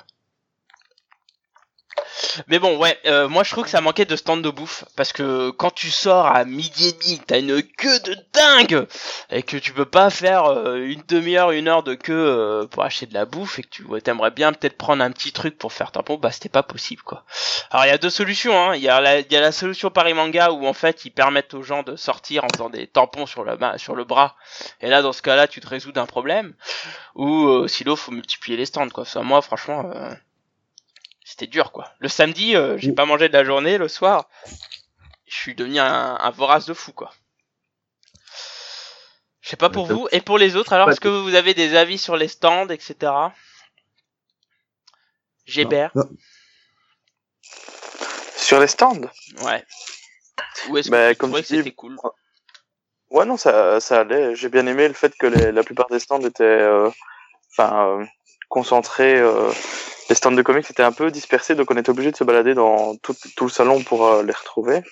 Euh, tout ce qui était grosse animation était quand même à l'arrière, donc ça permettait de pas obstruer non plus le, les, les amateurs de comics. Et euh, bon, en termes de stand, euh, bon voilà, moi je les connaissais déjà le Canadien et Osofem de, de par la fax. Mais pour revenir justement sur la comparaison avec la fax, faut pas oublier que la fax, euh, elle, elle a quand même presque 26 éditions, donc c'est normal que, voilà, je suis, je suis pas du tout pour défendre la Comic Con Paris parce que c'était la première édition que je venais, mais euh, clairement, euh, je pense que des on dit que j'avais eu euh, des trois dernières éditions, ben, je pense que c'est bon. Et pour avoir un ressenti personnel de cette première édition, pour moi, c'est c'était une bonne édition, quoi. Donc euh, les stands, j'ai trouvé ce qu'il me fallait, donc euh, donc voilà. Un peu rajouter deux trois trucs de bouffe comme tu disais parce qu'on a on a essayé de chercher euh, justement ensemble euh, à manger, mais mais sinon euh, voilà quoi. Ouais. Bon, ça manquait d'un stand de poulet frit, euh, Jérémy. Tu le notes euh, pour l'année prochaine, s'il te plaît? J'ai- essayé de contacter KFC, ils m'ont pas répondu. Est-ce qu'il y avait des stands dédiés aux enfants? J'ai pas fait attention. Alors oui, je vais même dire, il y a même pas un stand dédié aux enfants. Il y avait une, toute une partie de Comic Con, mais qui était en fait qu'à moitié une partie de Comic Con. C'est-à-dire que c'était la seule partie de Comic Con qui était accessible gratuitement à l'extérieur, donc Little Villette, au niveau de l'entrée euh, euh, presse et VIP, euh, où tu avais des animations autour de Pyjamasque. Ah, j'ai pas fait attention. Pardon? Non, j'ai pas fait attention. C'est pour ça que je posais la question. Non, pas de souci. Donc avec des animations, euh, un atelier, euh, c'était quoi un truc où il y avait des activités sportives, une sorte de comme un gymnase, je sais plus comment on appelait ça, parcours du combattant, un atelier création de masques où il, pour les 4-6 ans où ils créent des masques comme dans Pyjamasque. Il y avait un photocall avec. Euh, je- vous voyez pas qui c'est Aucun de vous voit, voit ce que c'est Pyjamasque Si, Ah, si, euh, Non, pas du Voilà. tout. avec le- les mascottes Pyjamasque qui étaient là. Euh, Il y avait des cadeaux, juste des distributions de goodies euh, gratos. Voilà, enfin c'est. Moi j'ai j'ai bossé deux heures dessus. Euh, C'était génial parce que les gamins, euh, les gamins, ils étaient euh, au top. Ça, ça reposait un peu de Comic Con. Ouais, tout à fait. ouais. Et puis, c'est intéressant parce que je trouvais qu'il y avait aussi un public familial. le- C'est-à-dire qu'il y avait des parents avec des enfants, des gamins, et ça aussi c'est agréable à voir sur ce genre de sur ce genre de salon où on peut peut-être penser ne voir que des geeks ou des ou des fans ou des vieux fans, euh, de voir bah, euh, voilà ce public familial. Je trouvais que c'était assez rafraîchissant aussi. Alors, euh, vas-y, Jérémy. Bah c'est, moi je trouve ça hyper cool le côté en fait, euh, on est allé voir Avengers. Euh, bah, alors pour vous c'est pas, vous êtes pas le même public, vous, vous êtes fan hardcore de comics, vous en lisez tous les mois tout ça. Mais il y a des gens, ils viennent, euh, ils viennent un peu s'échapper de leur univers. Ils ont kiffé euh, Avengers ou Ant-Man ou peu importe. Mhm. Et en fait, ils viennent euh, pendant pendant deux jours. euh, Ils viennent acheter des pop. euh, je- pardon? Ils viennent, ils viennent acheter des pop en fait.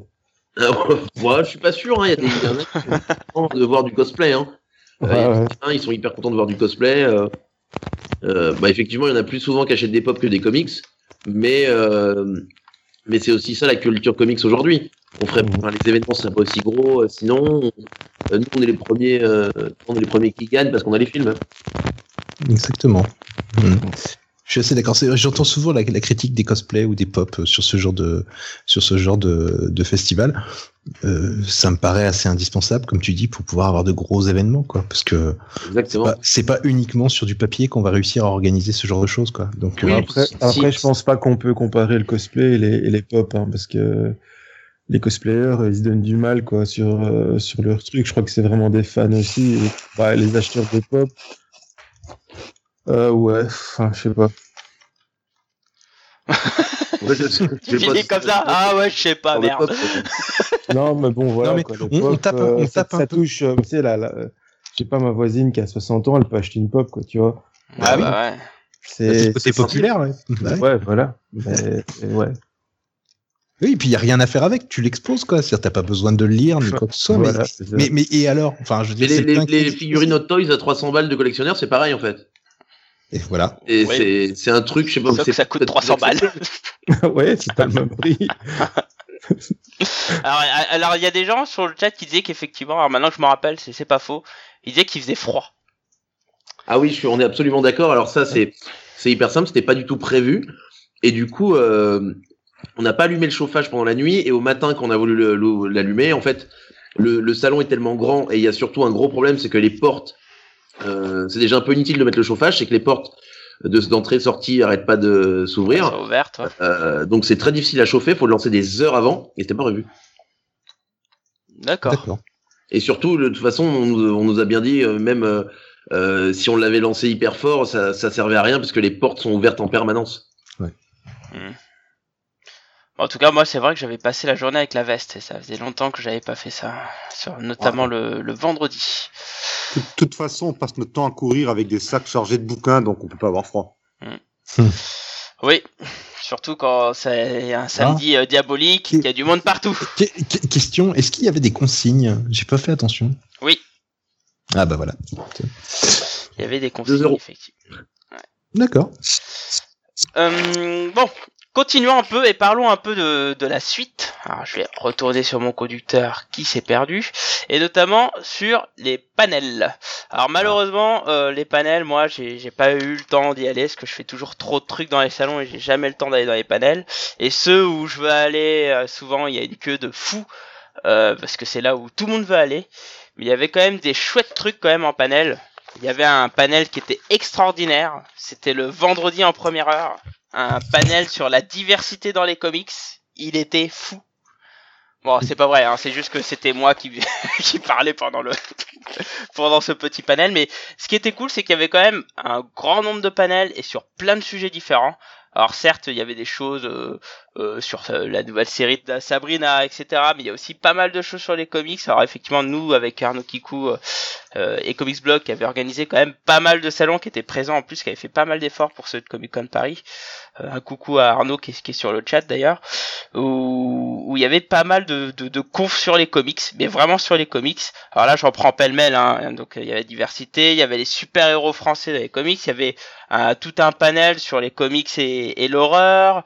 Euh, il y avait euh, il y avait des choses sur Jack Kirby. Il y avait euh, il y avait des panels avec les stars, hein, surtout avec Frank Miller, avec Brian Stelfree et Gal Simon comme tu parlais tout à l'heure. Donc il y avait vraiment plein de sujets.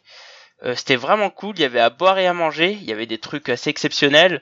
Alors moi j'ai eu des, des retours d'amis qui sont allés voir le panel Superman avec euh, avec tout le monde où c'était un peu la cohue parce qu'il y avait tous les auteurs euh, qui étaient sur le salon dessus dont Dean Kane euh, donc là plutôt acteur et qui était assez fou alors d'ailleurs euh, tu, tu me corrigeras Jérémy mais il y avait aussi un bout de projection de de la mort de Superman c'est ça? Exactement. alors c'était le complet ou c'était un bout? Alors, à moins que ça ait changé, normalement c'était complet.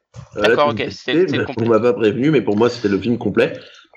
Et suivi d'un question-réponse avec euh, Dan Jurgens et euh, Dean Kane. voilà donc euh, franchement c'est C'était cool déjà livré à l'exercice il y a euh, 25 ans. Y- ah bon? Les deux en même temps? Ah, Ouais, ouais. alors est-ce bah, que ils vous avez posé les mêmes questions panel. ou pas? Parce que Je lui ai demandé s'il avait déjà fait un panel avec Dean Kane. Il m'avait dit ouais, ouais, il y a 25 ans à l'époque du, à l'époque de la série. Euh, lui, il a été faire un tour euh, sur le, sur le plateau et euh, en convention, il avait fait un panel d'accord avec Dean Kane qui était, euh, enfin, qui était le jeune acteur de, de, enfin, de l'époque, quoi. alors est-ce que euh, les autres vous avez pu faire quelques panels? Ouais, ouais. alors vas-y Marty Alors, euh, ben, déjà le vendredi, ben, alors, je t'ai fait une petite infidélité. Je suis allé voir euh, le panel consacré à Mobius. j'ai j'ai mal au On avait. Ouais, mais, mais voilà, bon, il y avait quand même, droit non, bah, il y avait comme une belle brochette d'invités puisqu'il y avait euh, le, le grand Jean-Pierre Dionnet hein, qui évidemment a beaucoup beaucoup parlé, mais euh, c'est toujours une mine d'or de, de renseignements sur toute la pop culture, surtout qu'il a été très très proche de Mobius. Il y avait le réalisateur Yann Kounen qui a réalisé le film Blueberry et on avait Frank Miller aussi qui était euh, donc euh, dans cette conf. Bon, il était plus là un peu euh, pour le plaisir de d'entendre des gens parler de Mobius que de dire euh, beaucoup de choses, mais lui-même est fan de Mobius. En même temps, Mobius c'est un peu comme Kirby quoi. Il y, a, un peu tout le monde qui à un moment ou un autre euh, dans le dessin, euh, qui, qui ont, enfin un peu tout le monde a été à un moment ou un autre touché par ses dessins. Du coup, c'était vraiment euh, bah, super. euh, ça, c'était vraiment un panel de passionnés, quoi, pour le coup. Avec euh, anecdotes en veux-tu, en voilà, sur les grandes années de Métal Hurlant et compagnie. Bref, c'était vraiment un panel super sympa. Et je suis aussi allé voir ensuite le second panel où Frank Miller était. c'était celui avec Kubert, où ils ont annoncé donc leur, leur nouveau projet, leur prochain projet, euh, qui n'a pas encore de titre par contre, qui se passera pendant la Seconde Guerre mondiale avec Batman, Superman et Wonder Woman notamment. Euh, bon là, par contre, euh, passé le moment où ils nous annonçaient euh, leur news, après c'était, on est très vite arrivé aux questions-réponses et là, bon, c'était un peu des questions-réponses bateau quoi, hein, mais c'est le jeu, ça on sait, c'est toujours un peu comme ça.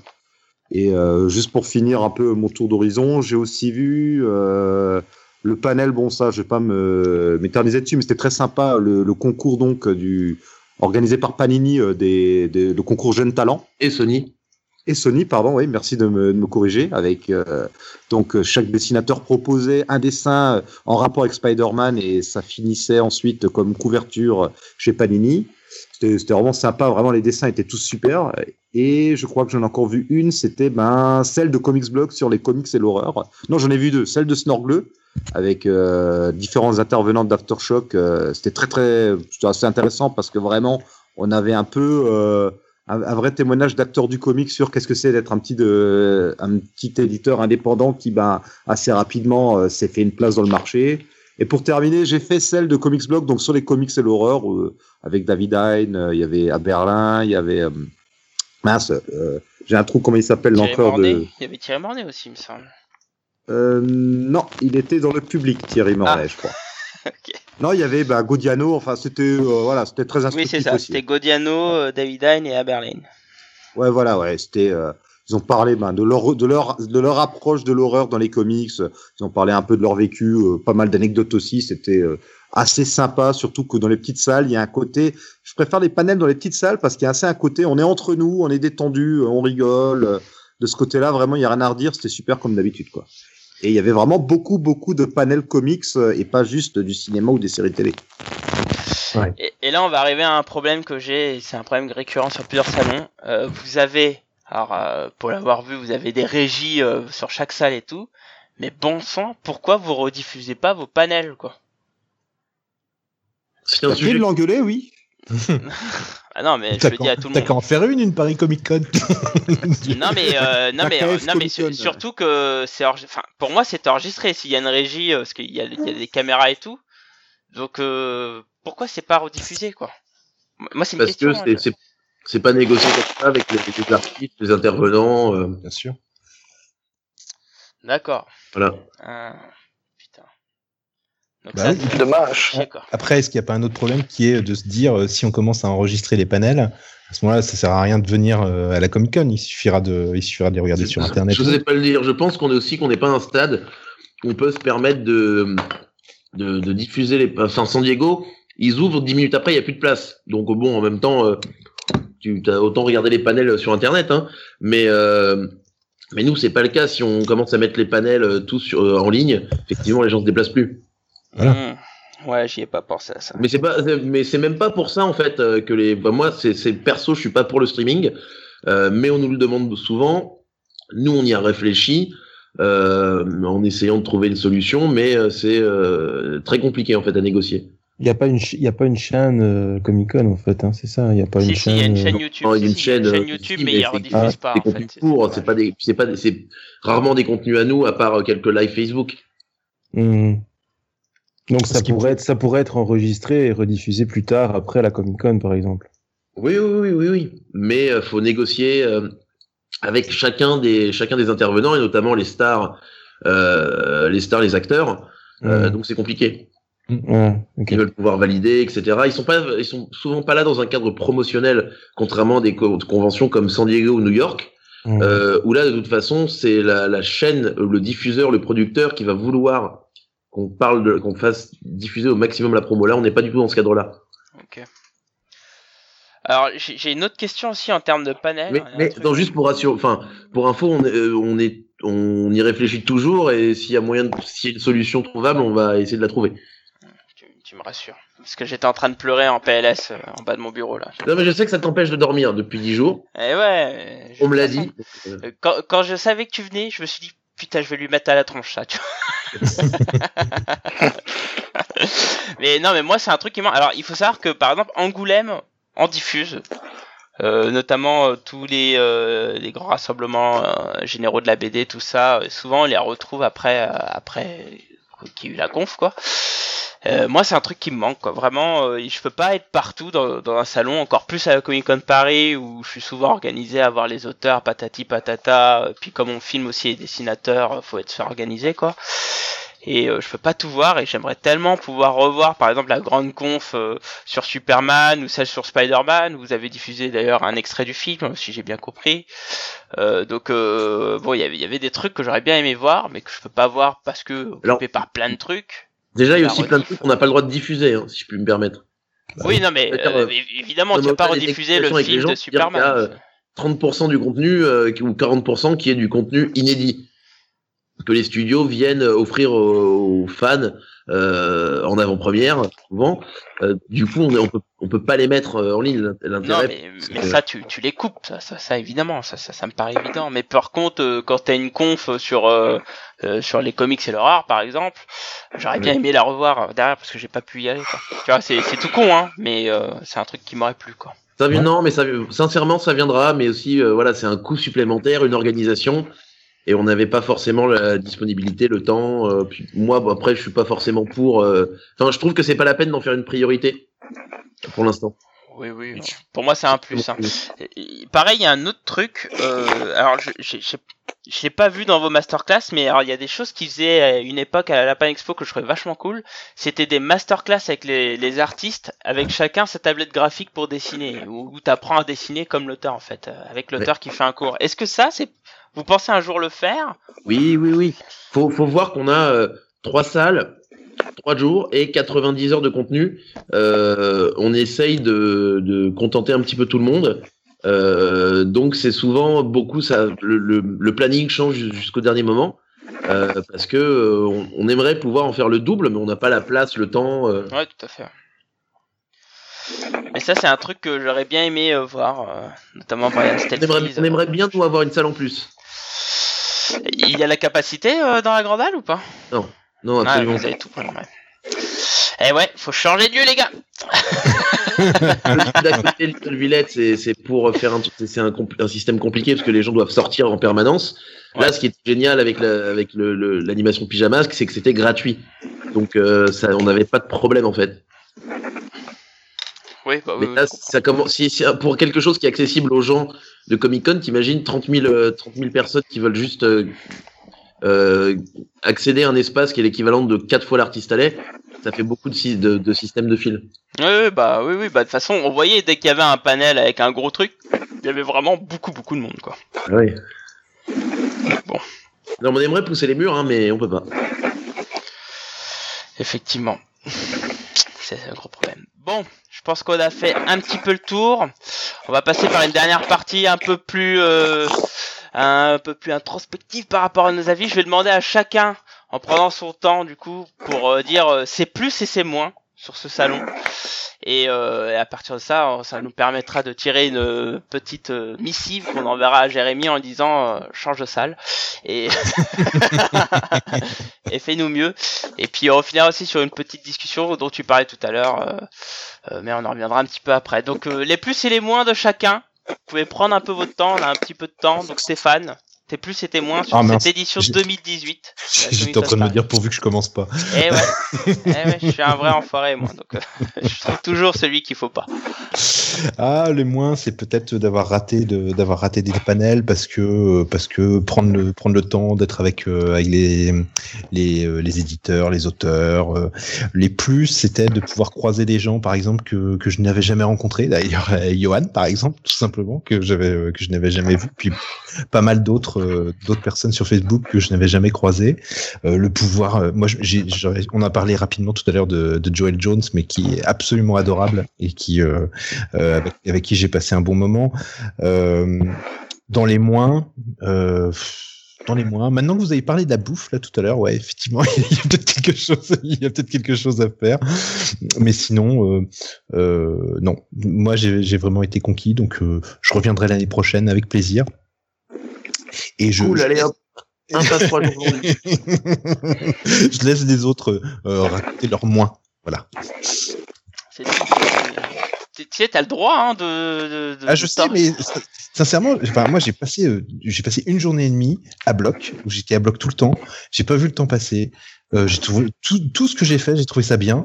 Donc, euh, mais c'est voilà, c'est peut-être parce que c'est ma première fois, donc euh, ouah, j'en ai pris plein les mirettes. Donc, euh, mais euh, voilà, je serai peut-être plus critique l'année prochaine. Mais euh, là, non. Enfin, franchement, euh, ah, si. Alors bon, si on veut rentrer dans le détail, oui, j'avais au mal au pied euh, pendant une semaine. Ah, bon. euh, mais- Mais je comprends pas, il y avait l'espace but, euh, Stéphane. pu- je l'ai utilisé, mais non, ça pas Faut prévoir les chaussures de rando, Stéphane. Ça Eh doit oui. être ça. Enfin voilà, mais enfin Alors l'espace but pour l'instant n'est pas adapté aux gens qui font signer plus d'une boîte à chaussures de bouquins. Des problèmes, des problèmes de plus de 30 ans et des problèmes de dos. On, on bosse là-dessus. On va faire un, on va faire un espace kiné. Il y a plein d'écoles euh, de, de kiné dans le coin en plus. euh.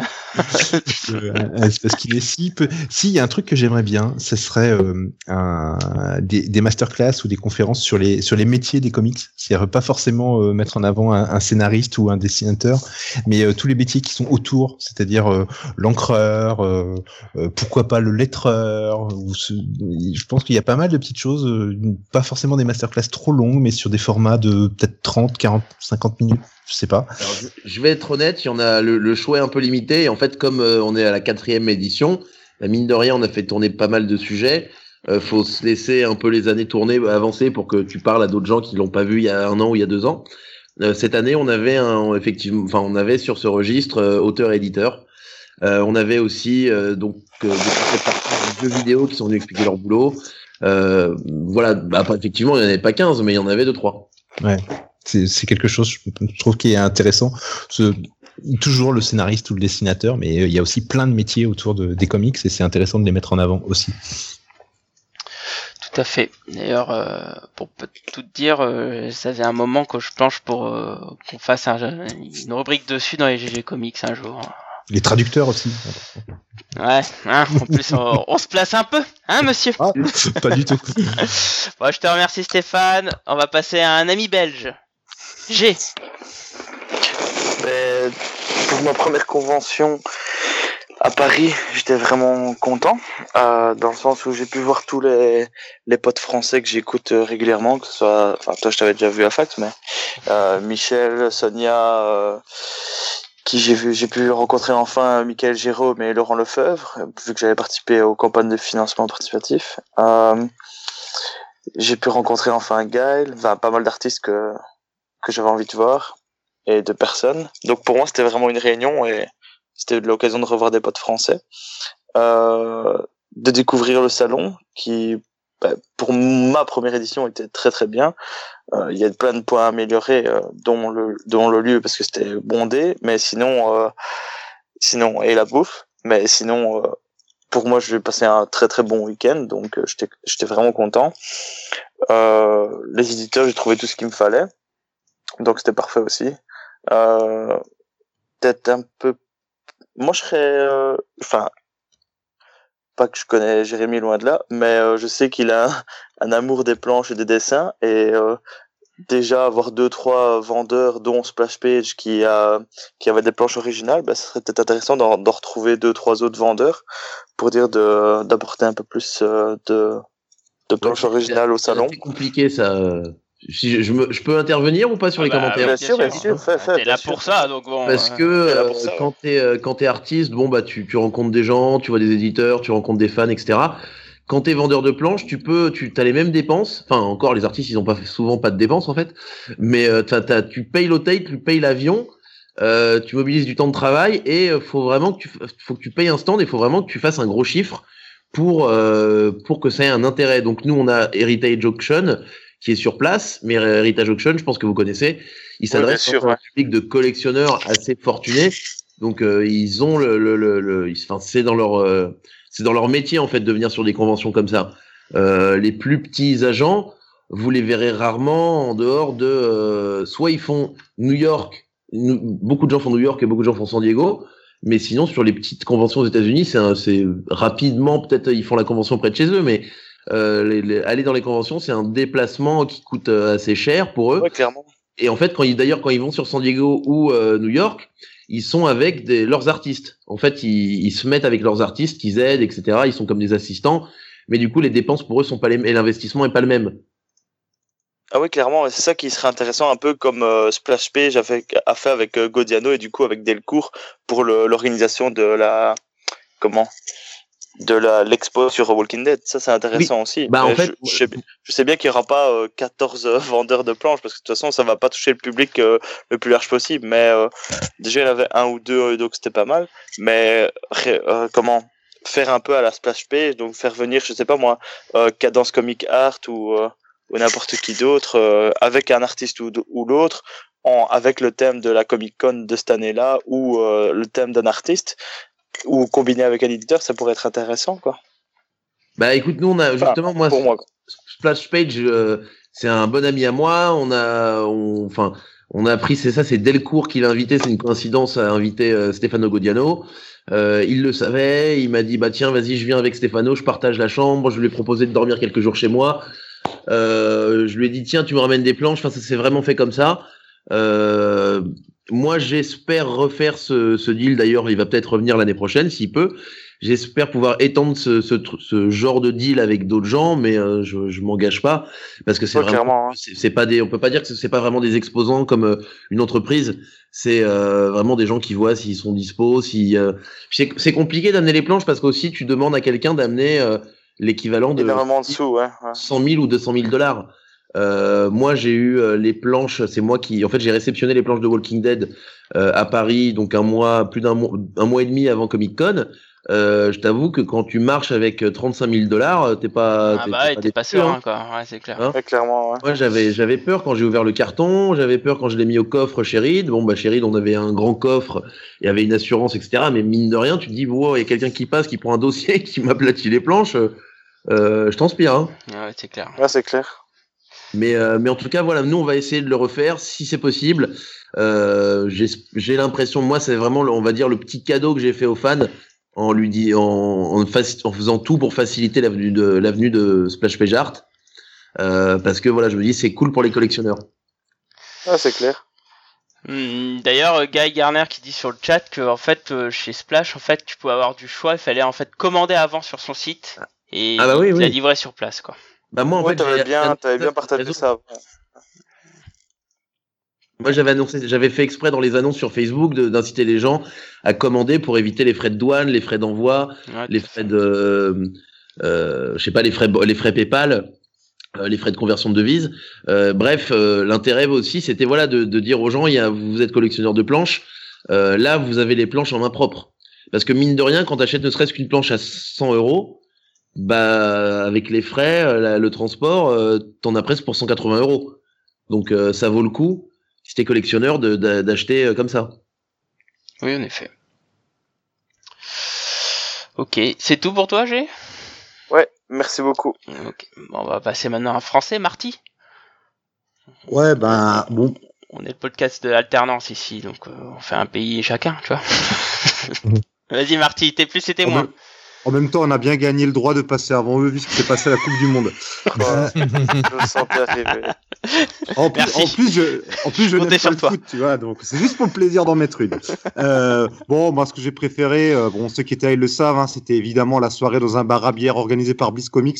Très, très belle initiative. Euh, non, plus. En plus, c'était très, c'est, très sympa de se retrouver entre passionnés comme ça et euh, de boire un verre et de discuter de la journée ou de tout et de rien. C'est toujours cool. Non, plus sérieusement, euh, alors, bah, les moins, j'en ai pas tellement que ça parce que je suis assez satisfait de l'ensemble. Enfin, j'ai trouvé ce que j'étais venu chercher. Alors, mis à part, c'est vrai qu'il y a peut-être des choses à améliorer euh, côté nourriture, tout ça, mais bon, ça reste un détail parce que côté envie geek, on était totalement rassasié, j'ai envie de dire. Euh, les plus, c'est euh, bah, putain quand même quoi. J'ai pu croiser Frank Miller, j'ai pu parler vite fait avec Neil Adams, euh, même pu prendre une photo avec lui. Bon, comme comme je savais pas que c'était gratuit, Gré Pigeon a pris une photo un peu volée, mais bon, c'est pas grave, ça nous a bien fait marrer. David Lloyd, quoi. Merde, quoi. Là, là, je vous parle et j'ai un dessin de V pour Vendetta signé David Lloyd accroché en face de moi. Euh, c'est rien, que pour des expériences comme ça, je suis content que ce genre de convention existe. Euh, vraiment, il y avait des artistes, des scénaristes, euh, presque tous les éditeurs étaient là, des panels assez intéressants. Il y avait à boire et à manger de ce côté-là. Enfin, j'étais content. Puis on retrouve les copains. nous, je me répète par rapport à ce que j'ai dit au début, mais nous, il y a ce côté comme on commence à se connaître. Enfin avec pas mal de gens qui sont qui gravitent autour des comics, euh, notamment pour tout ce qui est sur euh, les sites sur internet. Bah, c'est toujours sympa de se retrouver ensemble ou de croiser des lecteurs ou des auditeurs. On, on rigole bien. Euh, voilà quoi, c'est et puis euh, c'est rigolo parce que quelque part, comme on n'arrive pas à se trouver, c'est un peu un jeu du, du chassé croisé avec Blacky, on se croisait puis on se perdait de vue. Euh, Michel, impossible de le retrouver. En plus, on le confondait avec ses sosies non officiels qui se baladaient un peu partout. Il y avait alors c'était notre grand Tellement vrai en plus. Michel. ouais, ouais, non, mais des fois on dit ah Michel, ah non, pas Michel, non, non, non, non, version discount de Michel. Il y avait Puis sur, il y avait le grand jeu retrouver l'insaisissable Rebeu des Bois. Alors je le cite parce qu'il a fait quelques vidéos sympas sur euh, sur la Comic Con. Euh, vraiment, euh, si vous y allez pour passer un bon moment euh, avec les copains, rencontrer des artistes, euh, vous faire plaisir, ben ouais, je trouve que maintenant le pari réussit et euh, je reviendrai avec plaisir l'an prochain. Et pas de point négatif du coup. Toi, t'es es tout dans le positif. C'est c'est Bah, ça. Enfin, j'ai trouvé ce que je recherche. Enfin, je savais ce que je venais chercher aussi. Comme je savais déjà ce qu'il y aurait, ben de... j'étais pas déçu. Ok, bon, on va passer à quelqu'un d'un peu plus aigri alors euh, côté belge à cause de cet été. On a gagné, on a gagné. Le droit de rentrer C'est ça, quoi. Twip. Vous l'avez pas acheté, vous l'avez pas acheté la Coupe du Monde cette fois-ci? Ah non, non, non.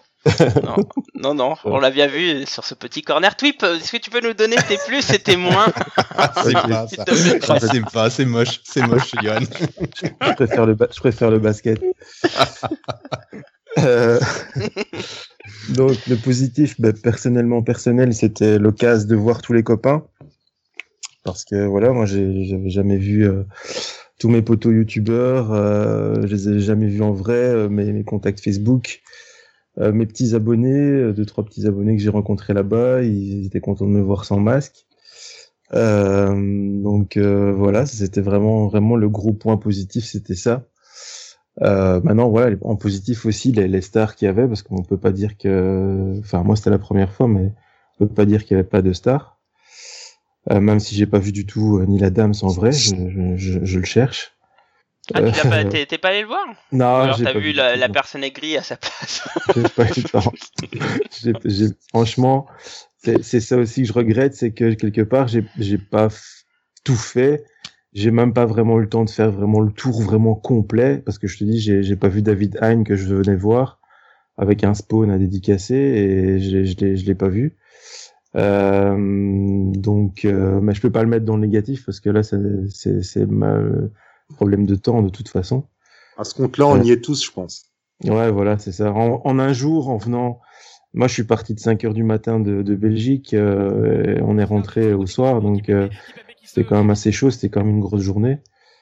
Euh, maintenant, dans, dans le négatif, c'est aussi un peu l'organisation. Enfin, je sais pas du, du service presse ou ou je sais pas parce que ça ça a mis un petit peu le stress en fait dans les mails euh, pour l'organisation du, du truc parce qu'on n'avait pas de réponse avant la dernière semaine et euh, après, on a eu euh, cinq retours de mails différents parce qu'à chaque fois, c'était pas, c'était pas les bonnes accréditations. Euh, donc, c'était un peu stressant. Donc ça, j'ai trouvé que c'était un peu dommage. Et l'entrée aussi, justement, dans la Comic Con, qui était un peu, qui était un peu bizarre, enfin, de mon expérience. Euh, après, le, dans, dans, dans le positif, ouais, voilà. Ouais, les stars, franchement, c'était, vraiment, vraiment une belle, euh, une belle édition.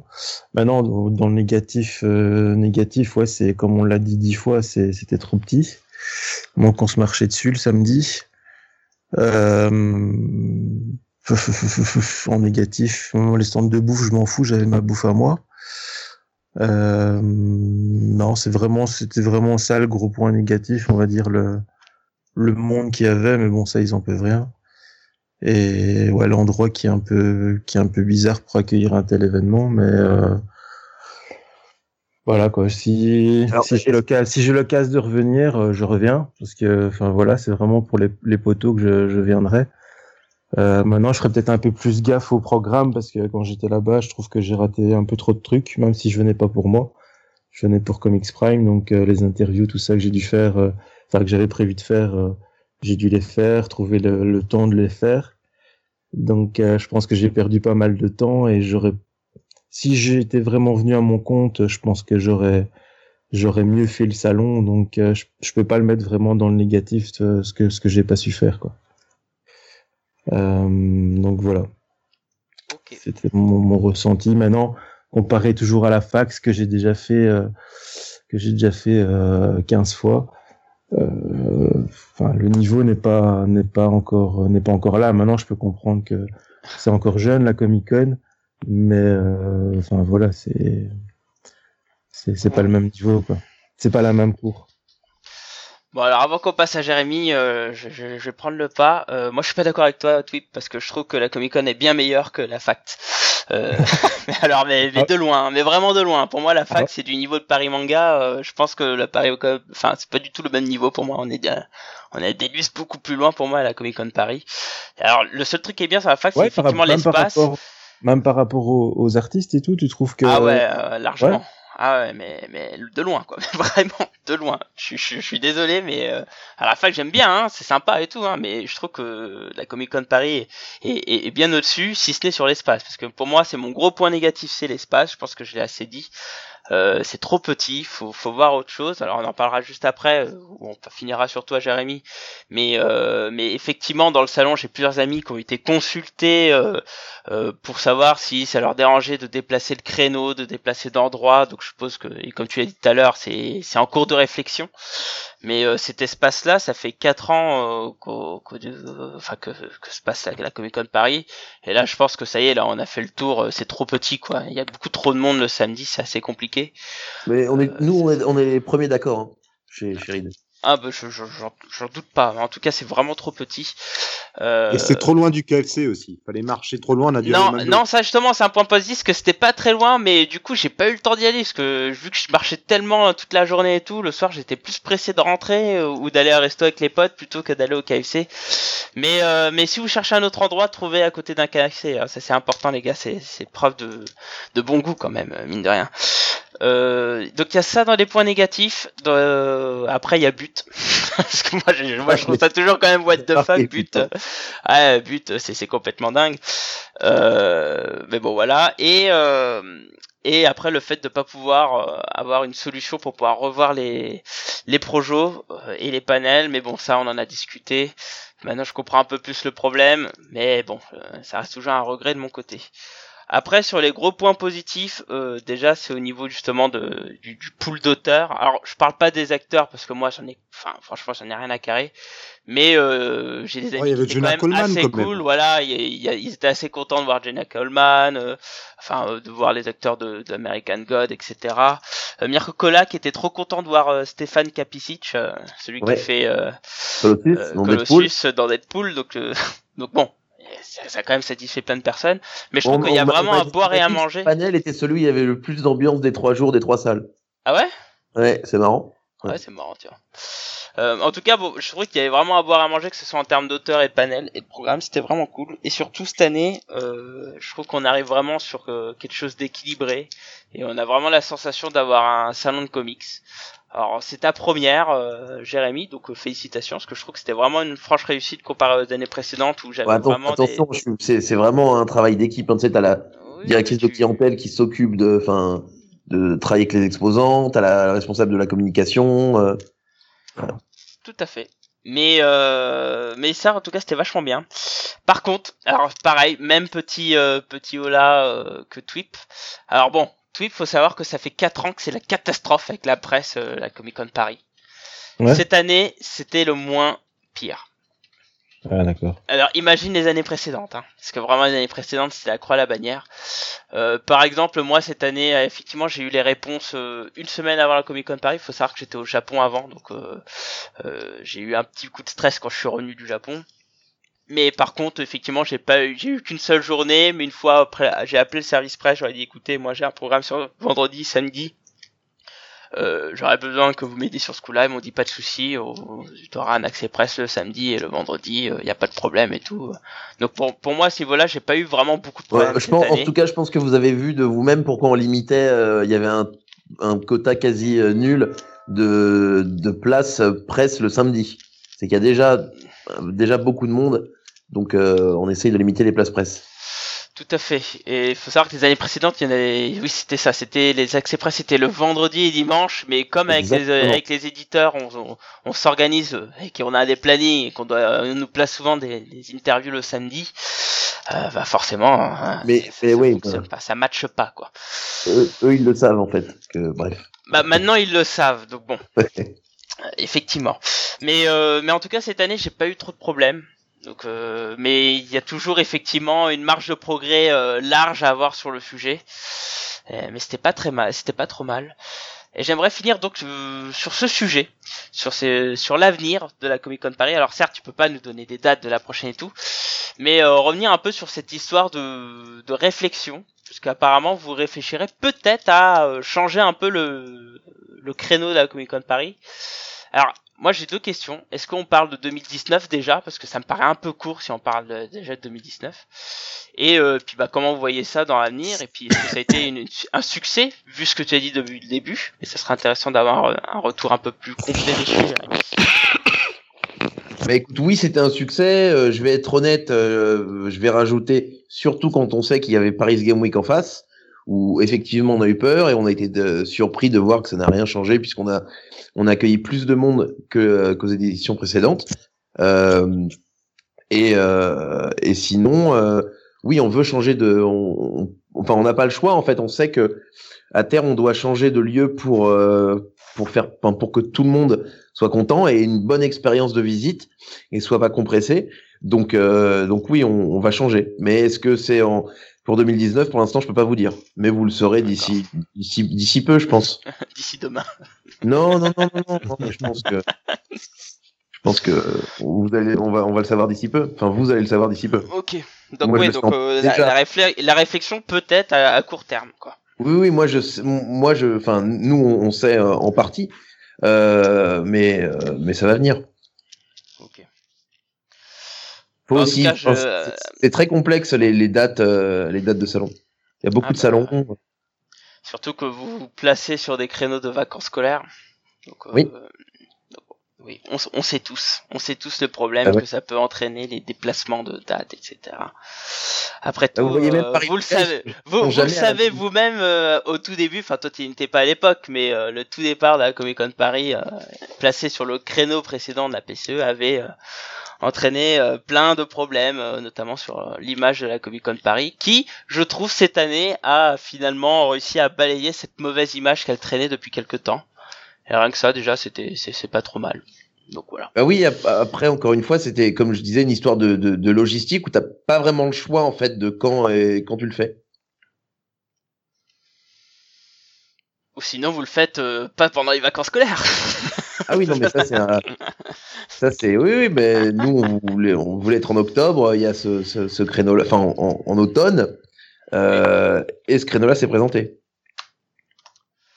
Ok. Bon, et écoute Jérémy, est-ce que tu veux euh, faire part de d'un dernière dernière chose, euh, dernière chose sur lequel tu voulais repréciser, etc. avant qu'on conclue? Non, moi écoute les points négatifs, c'est que j'ai pas vu grand chose finalement. Euh, sur, sûrement beaucoup moins que vous. Moi, j'avais une question à Jérémy, en fait. Pendant le, la, la, la Comic Con Paris, en fait, tu passes ton temps, euh, parce que tu, comme tu dis, tu, tu n'as pas vu telle ou telle chose, etc., etc. C'est quoi la journée type de Jérémy Braham euh, à la, à la, à la Comic Con Paris? Ah, Tu Bah, l'as pas écoute, vu, euh, il je courait vais- partout. C'est cha- chaque. Alors, je veux pas parler que pour moi parce que c'est pas forcément intéressant. Enfin, euh, ce qui est intéressant, c'est de voir l'organisation globale. Euh, c'est euh, tu, tu tu vas voir. Alors chacun va voir euh, ses occupations. Donc, tu des gens qui s'occupent de, de, de choses. Il va aller voir les exposants. Les exposants, c'est énormément de logistique. Ça peut être, je sais pas, une étagère qui tombe, une file qui se crée à côté de leur stand qui bouche le stand, des trucs en fait qu'on est obligé de régler au quotidien. Euh, Il y a des gens, il y a énormément de gens qui s'occupent de la sécurité, bah, notamment de vérifier qu'il n'y ait pas des, des, des fils qui se créent et qui, qui bouchent ou des, des gens, tu vois, qui peuvent être compressés. Euh, moi, je vais, euh, j'avais mon temps partagé entre la- l'artiste alley, la cosplay zone. Euh, je faisais aussi un peu de talent handler, c'est-à-dire talent handler, tu vas chercher des artistes d'un point A pour les amener à un point B. Donc en général, c'est l'artiste alley et un panel ou le stand de l'éditeur et un panel. Euh, euh, on allait, j'allais voir aussi certains exposants, j'allais voir les éditeurs pour savoir s'ils étaient contents, s'ils avaient besoin de quelque chose. Euh, j'ai donné énormément de, de, de, de tables, de chaises, de lampes à des gens. Euh, ça paraît bête, mais c'est aussi euh, c'est ce qui fait ton confort euh, sur le salon quand t'es là. C'est des détails comme ça. Euh, donc on gère des choses euh, aussi bien stratégiques que des choses euh, très bêtes Ouais, comme une chaise. Neil Adams, pour info, Neil Adams avec quatre chaises, quatre tables et deux lampes. Voilà. Il y avait un stand énorme, on dirait une boutique, Neil Adams. C'était assez dingue. Non, mais y a pas qu'à lui que j'ai apporté du mobilier, hein, mais c'est, lui, c'était le, le, le roi du mobilier. Mais il y avait but, après tout. Il y avait but. Ah, mais, ah, mais non, mais il- il je suis désolé, but, mais vous vous êtes fait voler la vedette par Neil Adams.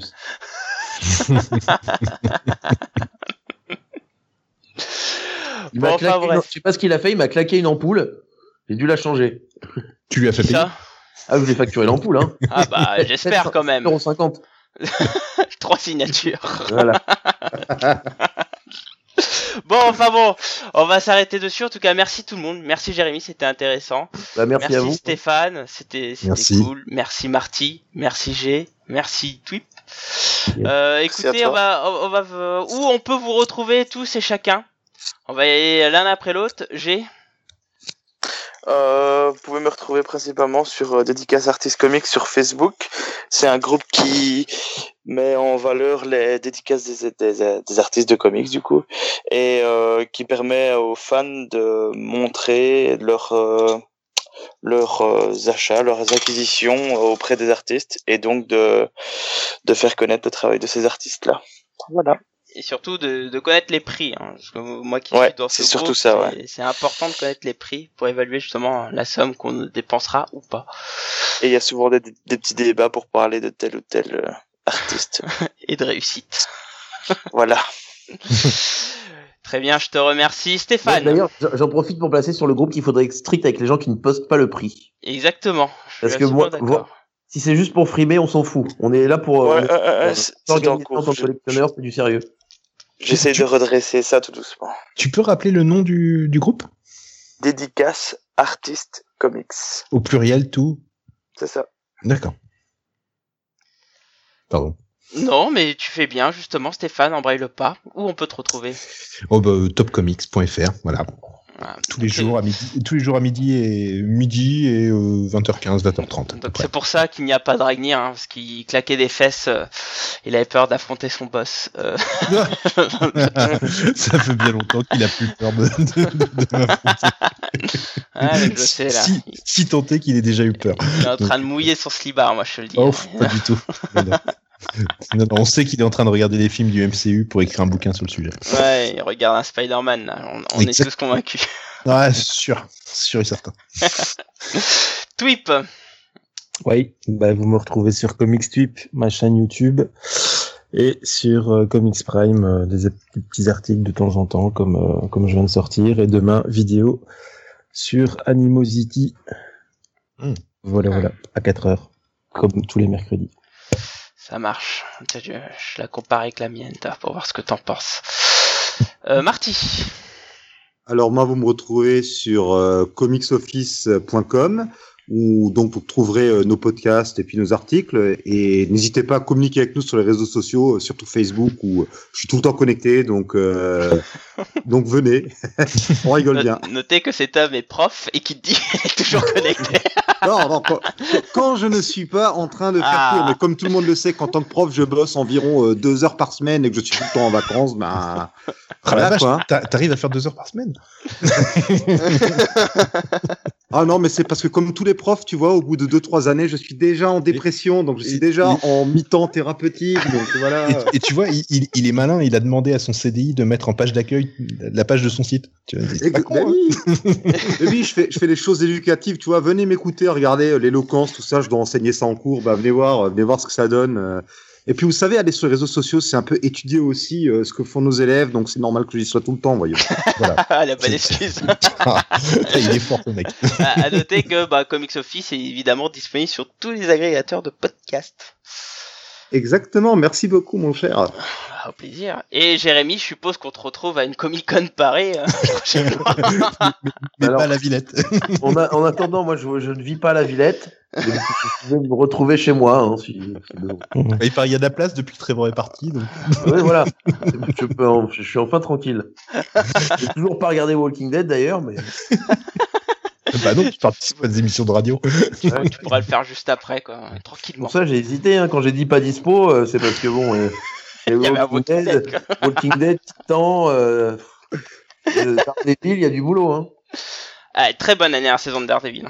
Très bonne. Ah ouais, mais moi j'ai pas eu le temps. J'ai pré- on- j'ai préparé un, un Comic Con. Ah bah. Je peux pas, je, je peux pas, je peux pas, j'ai Comic Con. Voilà. Alors que Titan, c'est tellement essentiel en plus. Donc, euh.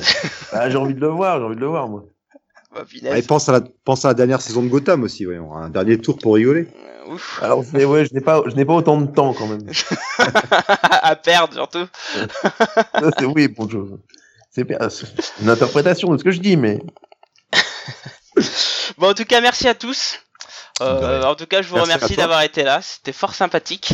Euh, bon, bah, pour ceux qui, qui nous écoutent euh, en différé, n'oubliez pas que vous pouvez toujours réagir hors chat via mail à l'adresse ggcomics.comics-sanctuary.com ou via Twitter arrobas lesggcomics. C'est avant tout Fanny qui vous répondra parce que nous, on n'est jamais sur, sur Twitter ou tout simplement sur Facebook où là, on est tous réactifs, euh, réactifs, pardon, à l'adresse lesggcomics. N'oubliez pas, hein, nous sommes un podcast et comme tout bon podcast, on aimerait avoir plein de petites étoiles sur iTunes et de préférence 5. Sinon, ça aide pas trop en fait si tu as pas 5 étoiles en fait quoi. Donc, bon, Mettez plein d'étoiles au, au podcast Les GG Comics. Et sur ce, n'oubliez pas, écouter les GG c'est bien, mais dire des comics c'est mieux. Sur ce, passez une bonne soirée ou une bonne journée et à la prochaine. Allez, salut tout le monde, tchuss Allez tout le monde. Salut. Salut.